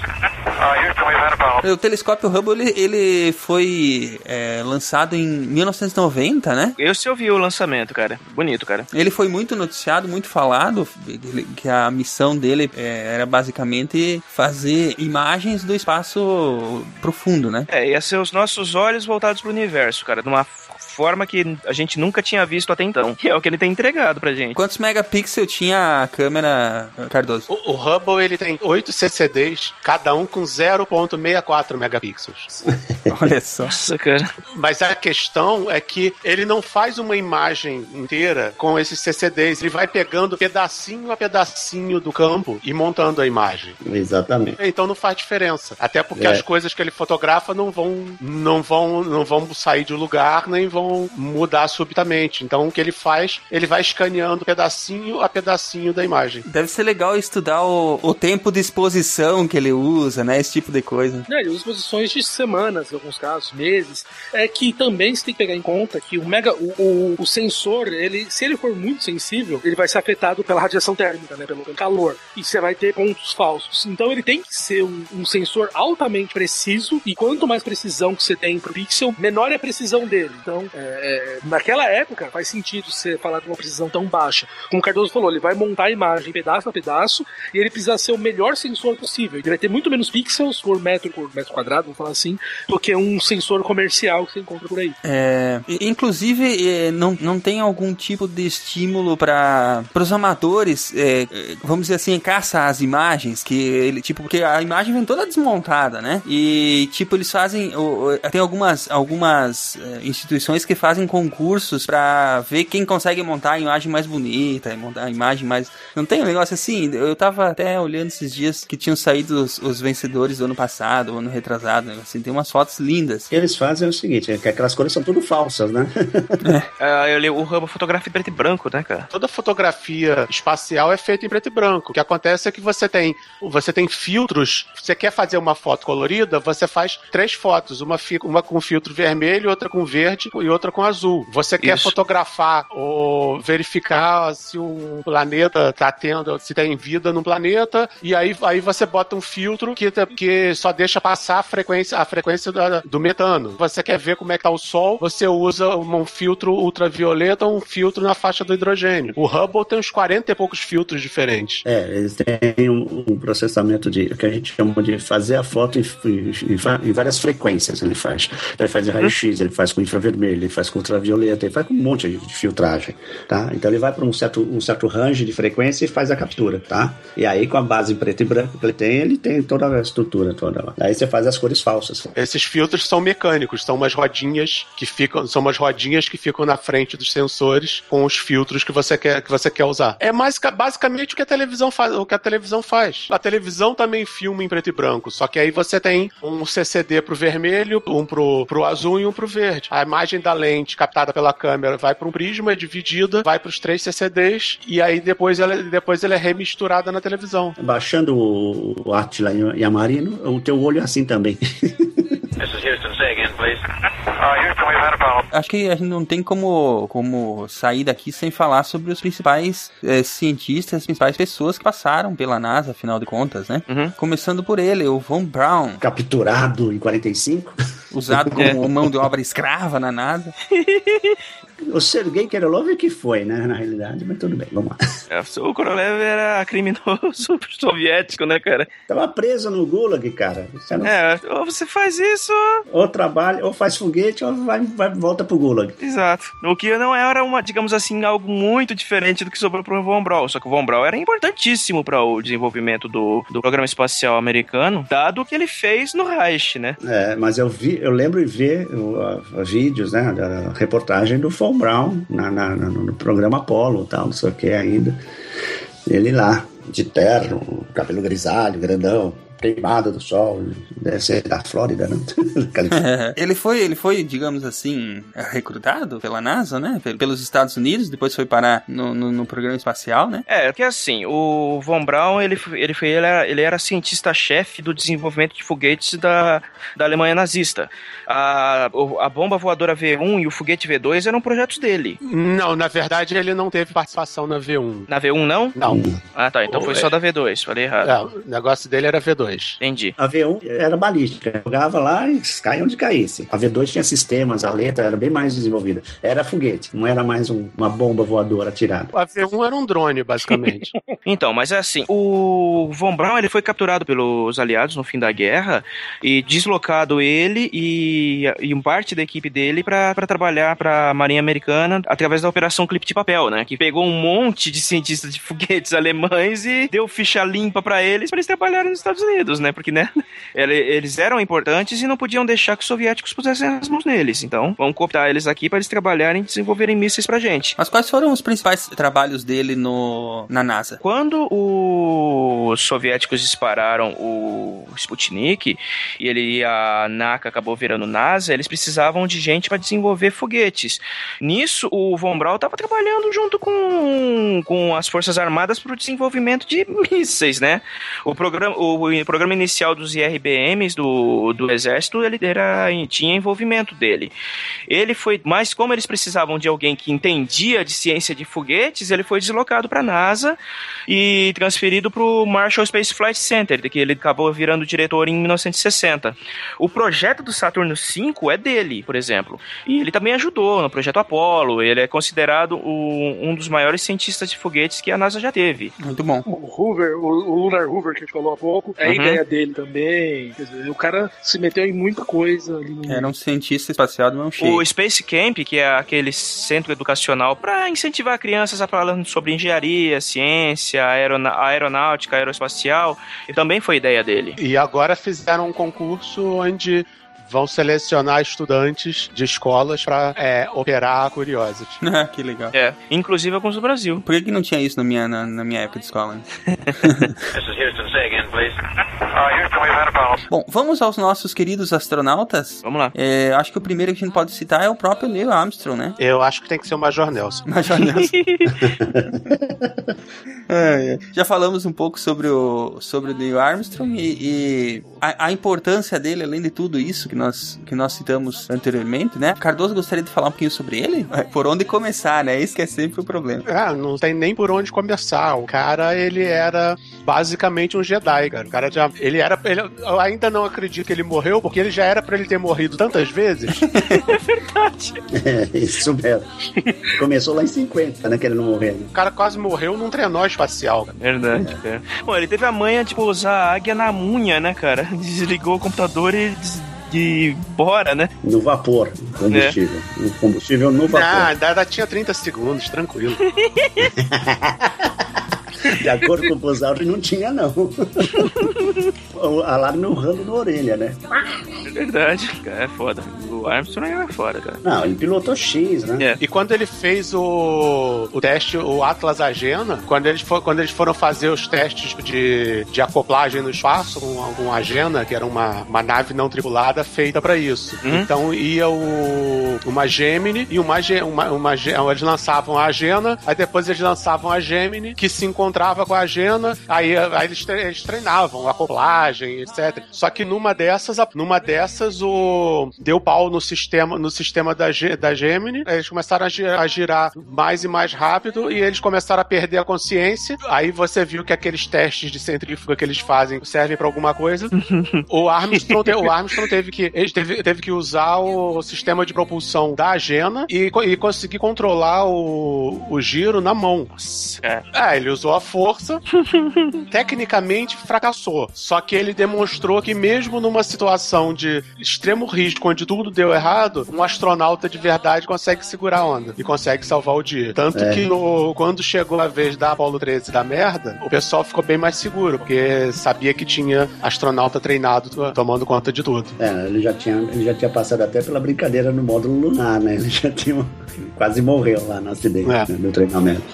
Quase que empacotou. É, porque alguém decidiu que era que é a melhor forma de você treinar um, um pouso lunar é construir uma, um trenó com uma porra do motor a jato apontado pra baixo, um idiota sentado numa cadeira em cima. A única coisa inteligente foi que lembraram de botar um assento ejetor. É pelo menos isso, né, cara? Quando o troço deu pau no, no- no jato de manobra e o, tro- e o trenó começou a virar e chegou quase 90 graus, aí o, o Armstrong desistiu, puxou, puxou o comando do ejetor, do ejetor e se safou. Senão, é, senão ele tinha morrido ali. E ele saiu a 45 graus, Caramba. cara.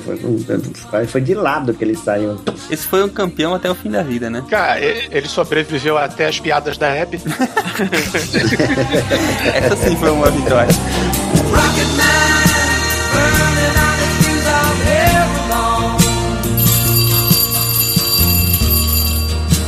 I think it's gonna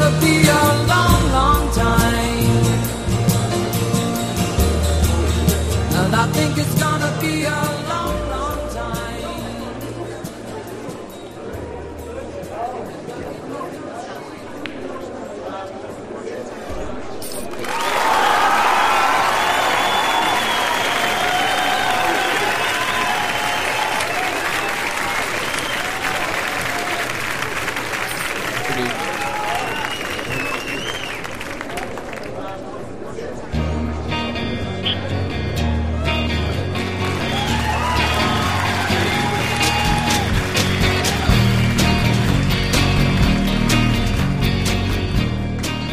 bando de meliantes, bem-vindos à leitura de e-mails do SciCast. O que, que eu estou fazendo aqui, Ronaldo? Não me pergunte, você que brotou do nada aqui no bar dessa vez. Então, eu resolvi vir aqui tomar uma, uma, uma bebida com esses meliantes malditos. Aqui comigo está o Ronaldo, quem mais está aqui? Gustavo e Tarik. Ah, não, o chefe veio pro bar junto com a gente. Sim, agora vocês não vão poder falar mal do chefe. Vocês têm que parar com essa mania de me chamar de chefe, sabia? Por quê? Sim, a gente tem que chamar de quê? Ah, esqueci, é Vossa Excelência Ilustríssima. Supremo e Tá que pariu, sou no máximo um, um facilitador das coisas aí pra deixar organizado essas bagaças todas aí. Mas enfim, é, vim aqui com vocês pra brincar um pouquinho, que eu tava com saudade da leitura de e-mails, mas também pra falar pros nossos ouvintes que, se eles não ouviram durante todo o podcast que acabou de passar, eles podem nos ajudar financeiramente a tocar o SciCast, é, sendo nossos patronos. Os links estão aí no post. É isso aí. Vocês podem ajudar com qualquer valor que vai desde um centavo até infinito. Procurem aí nos links, tem todas as explicações, tem todos os detalhes e é um passo importante pra gente que a gente está tentando aí viabilizar financeiramente a produção do SciCast. Os valores, é, eles são muito simbólicos, né? Na verdade, alguns valores são relativamente bem baixos, outros até relativamente razoáveis, mas vai do que cada um acha que gente merece pelo trabalho que a gente faz, pelo, não só pelo trabalho, mas pela importância do trabalho que nós fazemos, né? Exatamente. Ninguém vai dar um valor que vai, vai fazer falta, entendeu? Pra, pra pessoa, pro orçamento Claro da pessoa. não, né? Isso é um valor que se a pessoa puder disponibilizar, né? Pra, a- pra ajudar a gente na, na produção, né? Manter o SciCast vivo, né? Porque, afinal de contas, dá bastante trabalho também pra fazer, pra fazer é, a coisa toda funcionar, né? Uhum, com certeza. E lembrando que a gente quer é, levar a ciência de forma divertida e clara para muito mais gente, muito mais pessoas. E é para isso que nós estamos com essa iniciativa dos- do, patronato do SciCast através do Patreon e do PagSeguro. Mas vamos lá, chega de papo, vamos aos e-mails. Quem vai começar hoje é o Gustavo. Vai fundo, Gustavo. Abre a cerveja. Tipo, Opa, pop. É a onomatopeia aqui, sente ela. Pop. É cerveja branca. O Meu primeiro e-mail é de um colega chamado Jairo Horthausen. Espero que seja essa a pronúncia. Acho que é Todos. Holthausen. do sub- Eu acho que é Rothausen também, mas pô, Tipo 100. É Luftwaffe. bala. É, exato. Ah, a profissão dele é servidor público estadual, igual a minha mãe. É, ele tem 36 anos de idade, igual a minha mãe, Jairo. Ô mãe, você tá disfarçada aí. fala pra tua mãe parar de mandar e-mail pro SciCast, cara. É, cidade São Leopoldo, no Rio Grande do Sul, aí pertinho do Silmar, do Guaxinim e tal. Não é tão perto, é meio longe. São Leopoldo acho que fica perto de Porto Alegre, dá uns Ah, é, 600 é, é, quilômetros tudo, daqui. é tudo futuramente outro país aí, o Sul, então. É, então. Ele começa assim: Prezado Psycasters, um bom dia. Agora é boa noite, tá? Pois é, vacilou. Mas na hora que ele mandou. Bom tava dia, de- ainda é dia, mesmo à noite. É, então. Pode falar boa noite de dia? Se você acordar e for pro trabalho e for tipo duas da madrugada, você dá boa noite ou você dá bom dia? Eu sempre falo bom dia pergunta. pra todo mundo em qualquer hora do dia. É, você tem que fazer bom dia, boa tarde, boa noite, cara. Mas é tudo faz parte do dia. Vai lá, Gustavo, chega de. de Ok, de vamos lá, pa- vamos lá. Ele manda: Acompanho o SciCast já há alguns meses, mas nunca escrevi pra vocês por preguiça, eu confesso. Quer dizer que ele é tímido. Né. É, mas não pude deixar de escrever depois de ouvir o episódio de número 79 sobre Alexandre Magno. Incrível quanto a sua expansão militar e cultural moldou a civilização ocidental e pavimentou o caminho para o cristianismo. Enfim, episódio primoroso. Obrigado, eu que escrevi. Gostaria.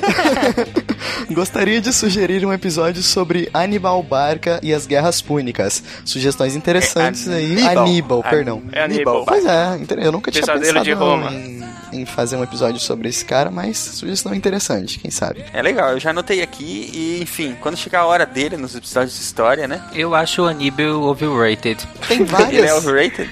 É. Sério. Bom, As guerras púnicas são legais, cara. Sim, é, sim. Guerras Púnicas sim. bom, nem, guerras não são legais, mas seria um bom podcast. Não, vocês entenderam. É, Era a mesma medida que a estrela fala que gás mostarda é legal. Sim.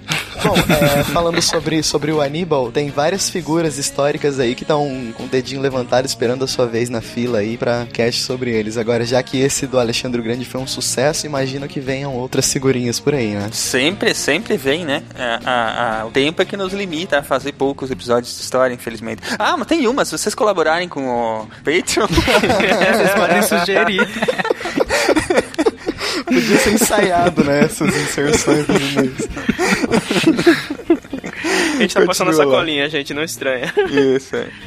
Passando chapéu com tudo que dá, cara. Vocês estão malucos. Aqui a gente tá precisando de grana. O finzinho do e-mail aqui, ele fala: Continuem o excelente trabalho de tornar a ciência mais divertida e interessante. Mas não se esqueçam que se a gente não puder pagar os nossos servidores, a ciência não é tão divertida assim. Então pode acessar a nossa página do Os Patreon. mais. Esse mês vai ser os mais pidões da internet. Né? Cara, a gente, vai, a gente periga perder o 20 nesse, nessa de ficar pedindo que nem os desesperados. Ah, também se não quiser ouvir, não ouva mais, cara. Vai acabar mesmo, porque ninguém vai dar dinheiro, então foda-se. Ah, entre perder os ouvintes e os ouvintes perderam o SciCast. É, quem sabe mais, quem perde mais, né? É, isso aí. É, pois é. Mas Pô, vamos essa lá. merda tem 100 mil ouvintes, cara. Será que não vai achar 400 malucos o suficiente pra dar dinheiro pra gente? É o fim da picada. Pois, cara, muito menos que isso. Se cada um desse 5 dólares. É, 400 pessoas. 15 reais, pô. 15 reais é tipo um maquilanche feliz, cara. Pelo amor de Deus. Pois é. Nossa, a gente dá quatro programas por mês. O problema dessa bagaça é que tem muito professor que escuta o SciCast, cara. Isso é tudo fudido, né? Bom, aí e só pra finalizar, ele fala assim que isso de tornar a ciência mais divertida e interessante é uma coisa que nosso sistema de ensino deveria fazer. Vamos chegar lá, vamos chegar lá. Quando chegarmos lá, nós vamos falar sobre os perigosos professores. Que, que merecem ser tratados a Uhum. bombas e, e balas, né? E vamos falar também sobre Isso. tudo que está errado no sistema educacional. Mas a gente chega lá. Vamos adiante. Jairo, muito obrigado pelo, pelo seu e-mail. E muito obrigado à mãe do Gustavo. Para de se disfarçar, tá? Dona. Como é que é o nome da tua mãe, Gustavo? Angélica. Dona Angélica, não precisa mandar e-mail com outro nome, cara. Você pode ir aí falar com o Gustavo e mandar um, um puxão de orelha nele também, que não tem problema. Agora manda ele estudar também, né? Que eu sei que ele tá aí só de boaça, com as pernas pra cima. Tá gravando podcast. Obrigadão, Jairo. E continue mandando e-mail pra gente, não precisa ter vergonha, não precisa ter preguiça, e a gente adora receber os e-mails de todos vocês. Vamos adiante, e o próximo é do Tarek. É, do Felipe Bordignon Halp. Hoje só nome legal. Céu, cara. É meu vizinho aqui, o maldito, cara. Quem foi que pegou esse e-mail? Profissão: estudante, corretor de imóveis, armeiro, projetista e fotógrafo. Olha, cara, entrou naquela de que é Meu muita coisa e não é nada. Assim, o que que é armeiro? Só pra saber. Ele, sai, ele faz armas, né, cara? Ele tá, Ah. ele tá tentando começar a separação do sul, entendeu? Ah, É. tá. Aí ele já vende os lugares que, que não interessa pra ele, ele Isso. estuda, ele projeta, fotografa. Tá bom, velho. Tá bom, né? Idade 26 anos, cidade Videira, Santa Catarina. É perto daí, Simar? É uns 120 quilômetros daqui. Olá, gostaria de sugerir um tema. Uma biografia ou algo do gênero sobre a vida de Tesla e suas invenções. Já pesquisei sobre ele eh, ainda no ensino médio. Entre as milhares de patentes registradas por ele, ainda usamos aproximadamente 100 invenções que, ele, que mantêm os mesmos princípios. Mês que vem folgo o meu cartão e poderei contribuir com o Patreon. Embora não muito, já dá uma ajuda. Já dá ajuda demais, Aí, Felipe. ó, pô, o cara. Pô, Felipe. Primeiro de tudo, Tesla. Vocês não perdem por esperar. Não, é, eu nem Com comentei, certeza. né? Porque Tesla é um caso. Não perdem por esperar, cara. Fiquem aí com os dedos cruzados que se der certo que nós estamos planejando, vai ser um troço foda pra caralho. Pra Isso aí. caralho, cara. Vai ser de parar o- a internet, bicho. Vai, vai ser uma parada monstro. Vai ser foda. E enfim, é, a gente gosta de receber mesmo todos os ouvintes e sabe do esforço que, que alguns, que muitos fazem para estar colaborando com a gente, né? E quem é, não pode contribuir financeiramente, não se sintam menosprezados, gente. Todos são importantes. É, tentem divulgar o SciCast, apresente para 5, para 10 amigos, conf- é, conforme vocês, vocês tiverem oportunidade, né? E é isso aí, a gente tá aqui para tentar fazer a coisa acontecer. A única coisa do Patreon e dos valores que a gente tá tentando passar o chapeuzinho é exatamente para que a gente tenha essa oportunidade de poder investir na ampliação do público do SciCast e na melhoria de- ainda mais né, da qualidade e do alcance do SciCast. Né? Com certeza. Isso É aí. que na verdade está, o negócio do Patreon a gente não tá cobrando dos ouvintes pelo programa. Nós estamos pedindo ajuda dos ouvintes para que a gente consiga continuar entregando o SciCast Para semanalmente. que ele não acabe, né? Exatamente. É, isso- é isso aí. E, enfim, vamos lá? É, Ronaldo, o próximo é seu. Ai, cara, eu acho que eu vou beber uma, uma Bais, cerveja de trigo hoje. Vocês são tudo. É, é muita cochice, cara. Pede logo a p... um negócio. Aqui é, é boteco, cara. Aqui, aqui é boteco, cara. Não tem essas cervejas todas aí. Suco de milho? falando. É, aqui é tipo pé sujo, entendeu? É suco de milho Suco com. de milho. É aqueles bar que tem ovo em conserva na, na- na- no balcão. Não tem nada disso aí, cara. empanada. É, Tá, vamos lá. Vocês estão, vocês estão malucos.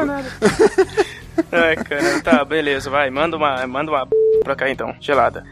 É, então vamos lá. O próximo e-mail é do. Lá vai. 01100101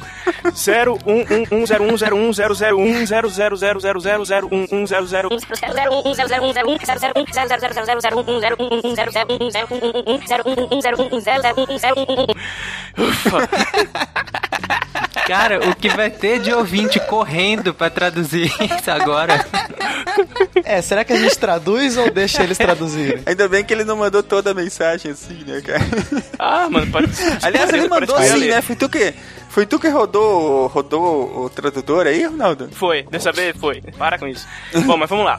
Ah, bom. Achei que ninguém tinha traduzido, aí os ouvintes iam correr pro Google lá. Pra quem não sabe, esse cara é, o- é aquele que há duas semanas atrás mandou uma mensagem pros, pros nossos e-mails e totalmente escrita em código binário, né? Bom, na, época, na ocasião a gente disse que, pô, ele, muito provavelmente ele usou um programinha de tradução de, de hexadecimal pra binário para ele poder escrever a mensagem dele, né? Pois bem, vai vendo. Profissão dele é a mesma de duas semanas atrás, que é o segundo ano do ensino médio. A idade é um segundo a mais que um segundo atrás, que é 17 anos, ou seja, tem tempo pra fazer Ou essas seja, coisas. ele tem tempo. de Santo André, São Paulo. Ele mandou outra mensagem toda escrita em binário e a tradução dele é assim: Oi de novo. Fiquei feliz que vocês mencionaram o e-mail no fim do episódio e também quase explodi de raiva quando falaram que existia um conversor de binário que estou usando agora. Quer dizer, Plec, plec, plec, plec, plec, plec, plec. A idade ensina isso aí, cara. o e-mail da semana passada que ele escreveu em binário, ele escreveu na unha. Completamente na unha. É um maluco. Ele tem tempo, cara. Ele tem, de- ele tem 17 anos. Se ele, se, ele, se ele precisar passar o dia inteiro fazendo isso, ele passa, entendeu? É, tá- isso aí tem tempo pra fazer isso, né? Mas vamos lá. E também gostaria que reconhecessem minhas mensagens só vendo quando é binário. Depois dessa, né? E algumas coisas que não falei na última mensagem. Amigo do pause, só que não, porque assisto tudo de uma vez e às vezes três ou quatro vezes de uma vez. e obrigado por mencionarem meu e-mail no ar. PS, da próxima vez eu codifico a mensagem em outro código, depois codifico a mensagem codificada em Morse e depois em binário. Cara, isso, isso tem tempo pra Meu fazer Deus. essas maluquices, mano. Se fizer isso, se tu fizer isso, nós não vamos ficar traduzindo, cara. Não, não. Definitivamente não, cara. Obrigado, o nome dele é Matheus, né? Matheus, Matheus fazendo legal. essas brincadeiras aí com a gente, apesar da gente achar muito legal. Você não precisa fazer assim pra mandar mensagem pra chamar a atenção, Matheus. Manda aí, diz o que você acha dos programas, dá a tua opinião e tal, que a gente já fica bastante feliz.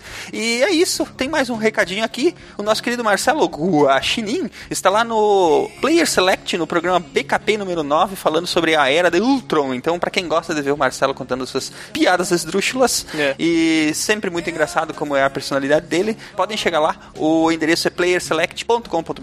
Isso aí. O legal é que o Marcelo já participava desse, desse podcast aí antes de entrar no SciCast. É, né? a gente pagou o passe dele e voltou, chamou. voltou lá, é. voltou lá, eles roubaram ele de volta.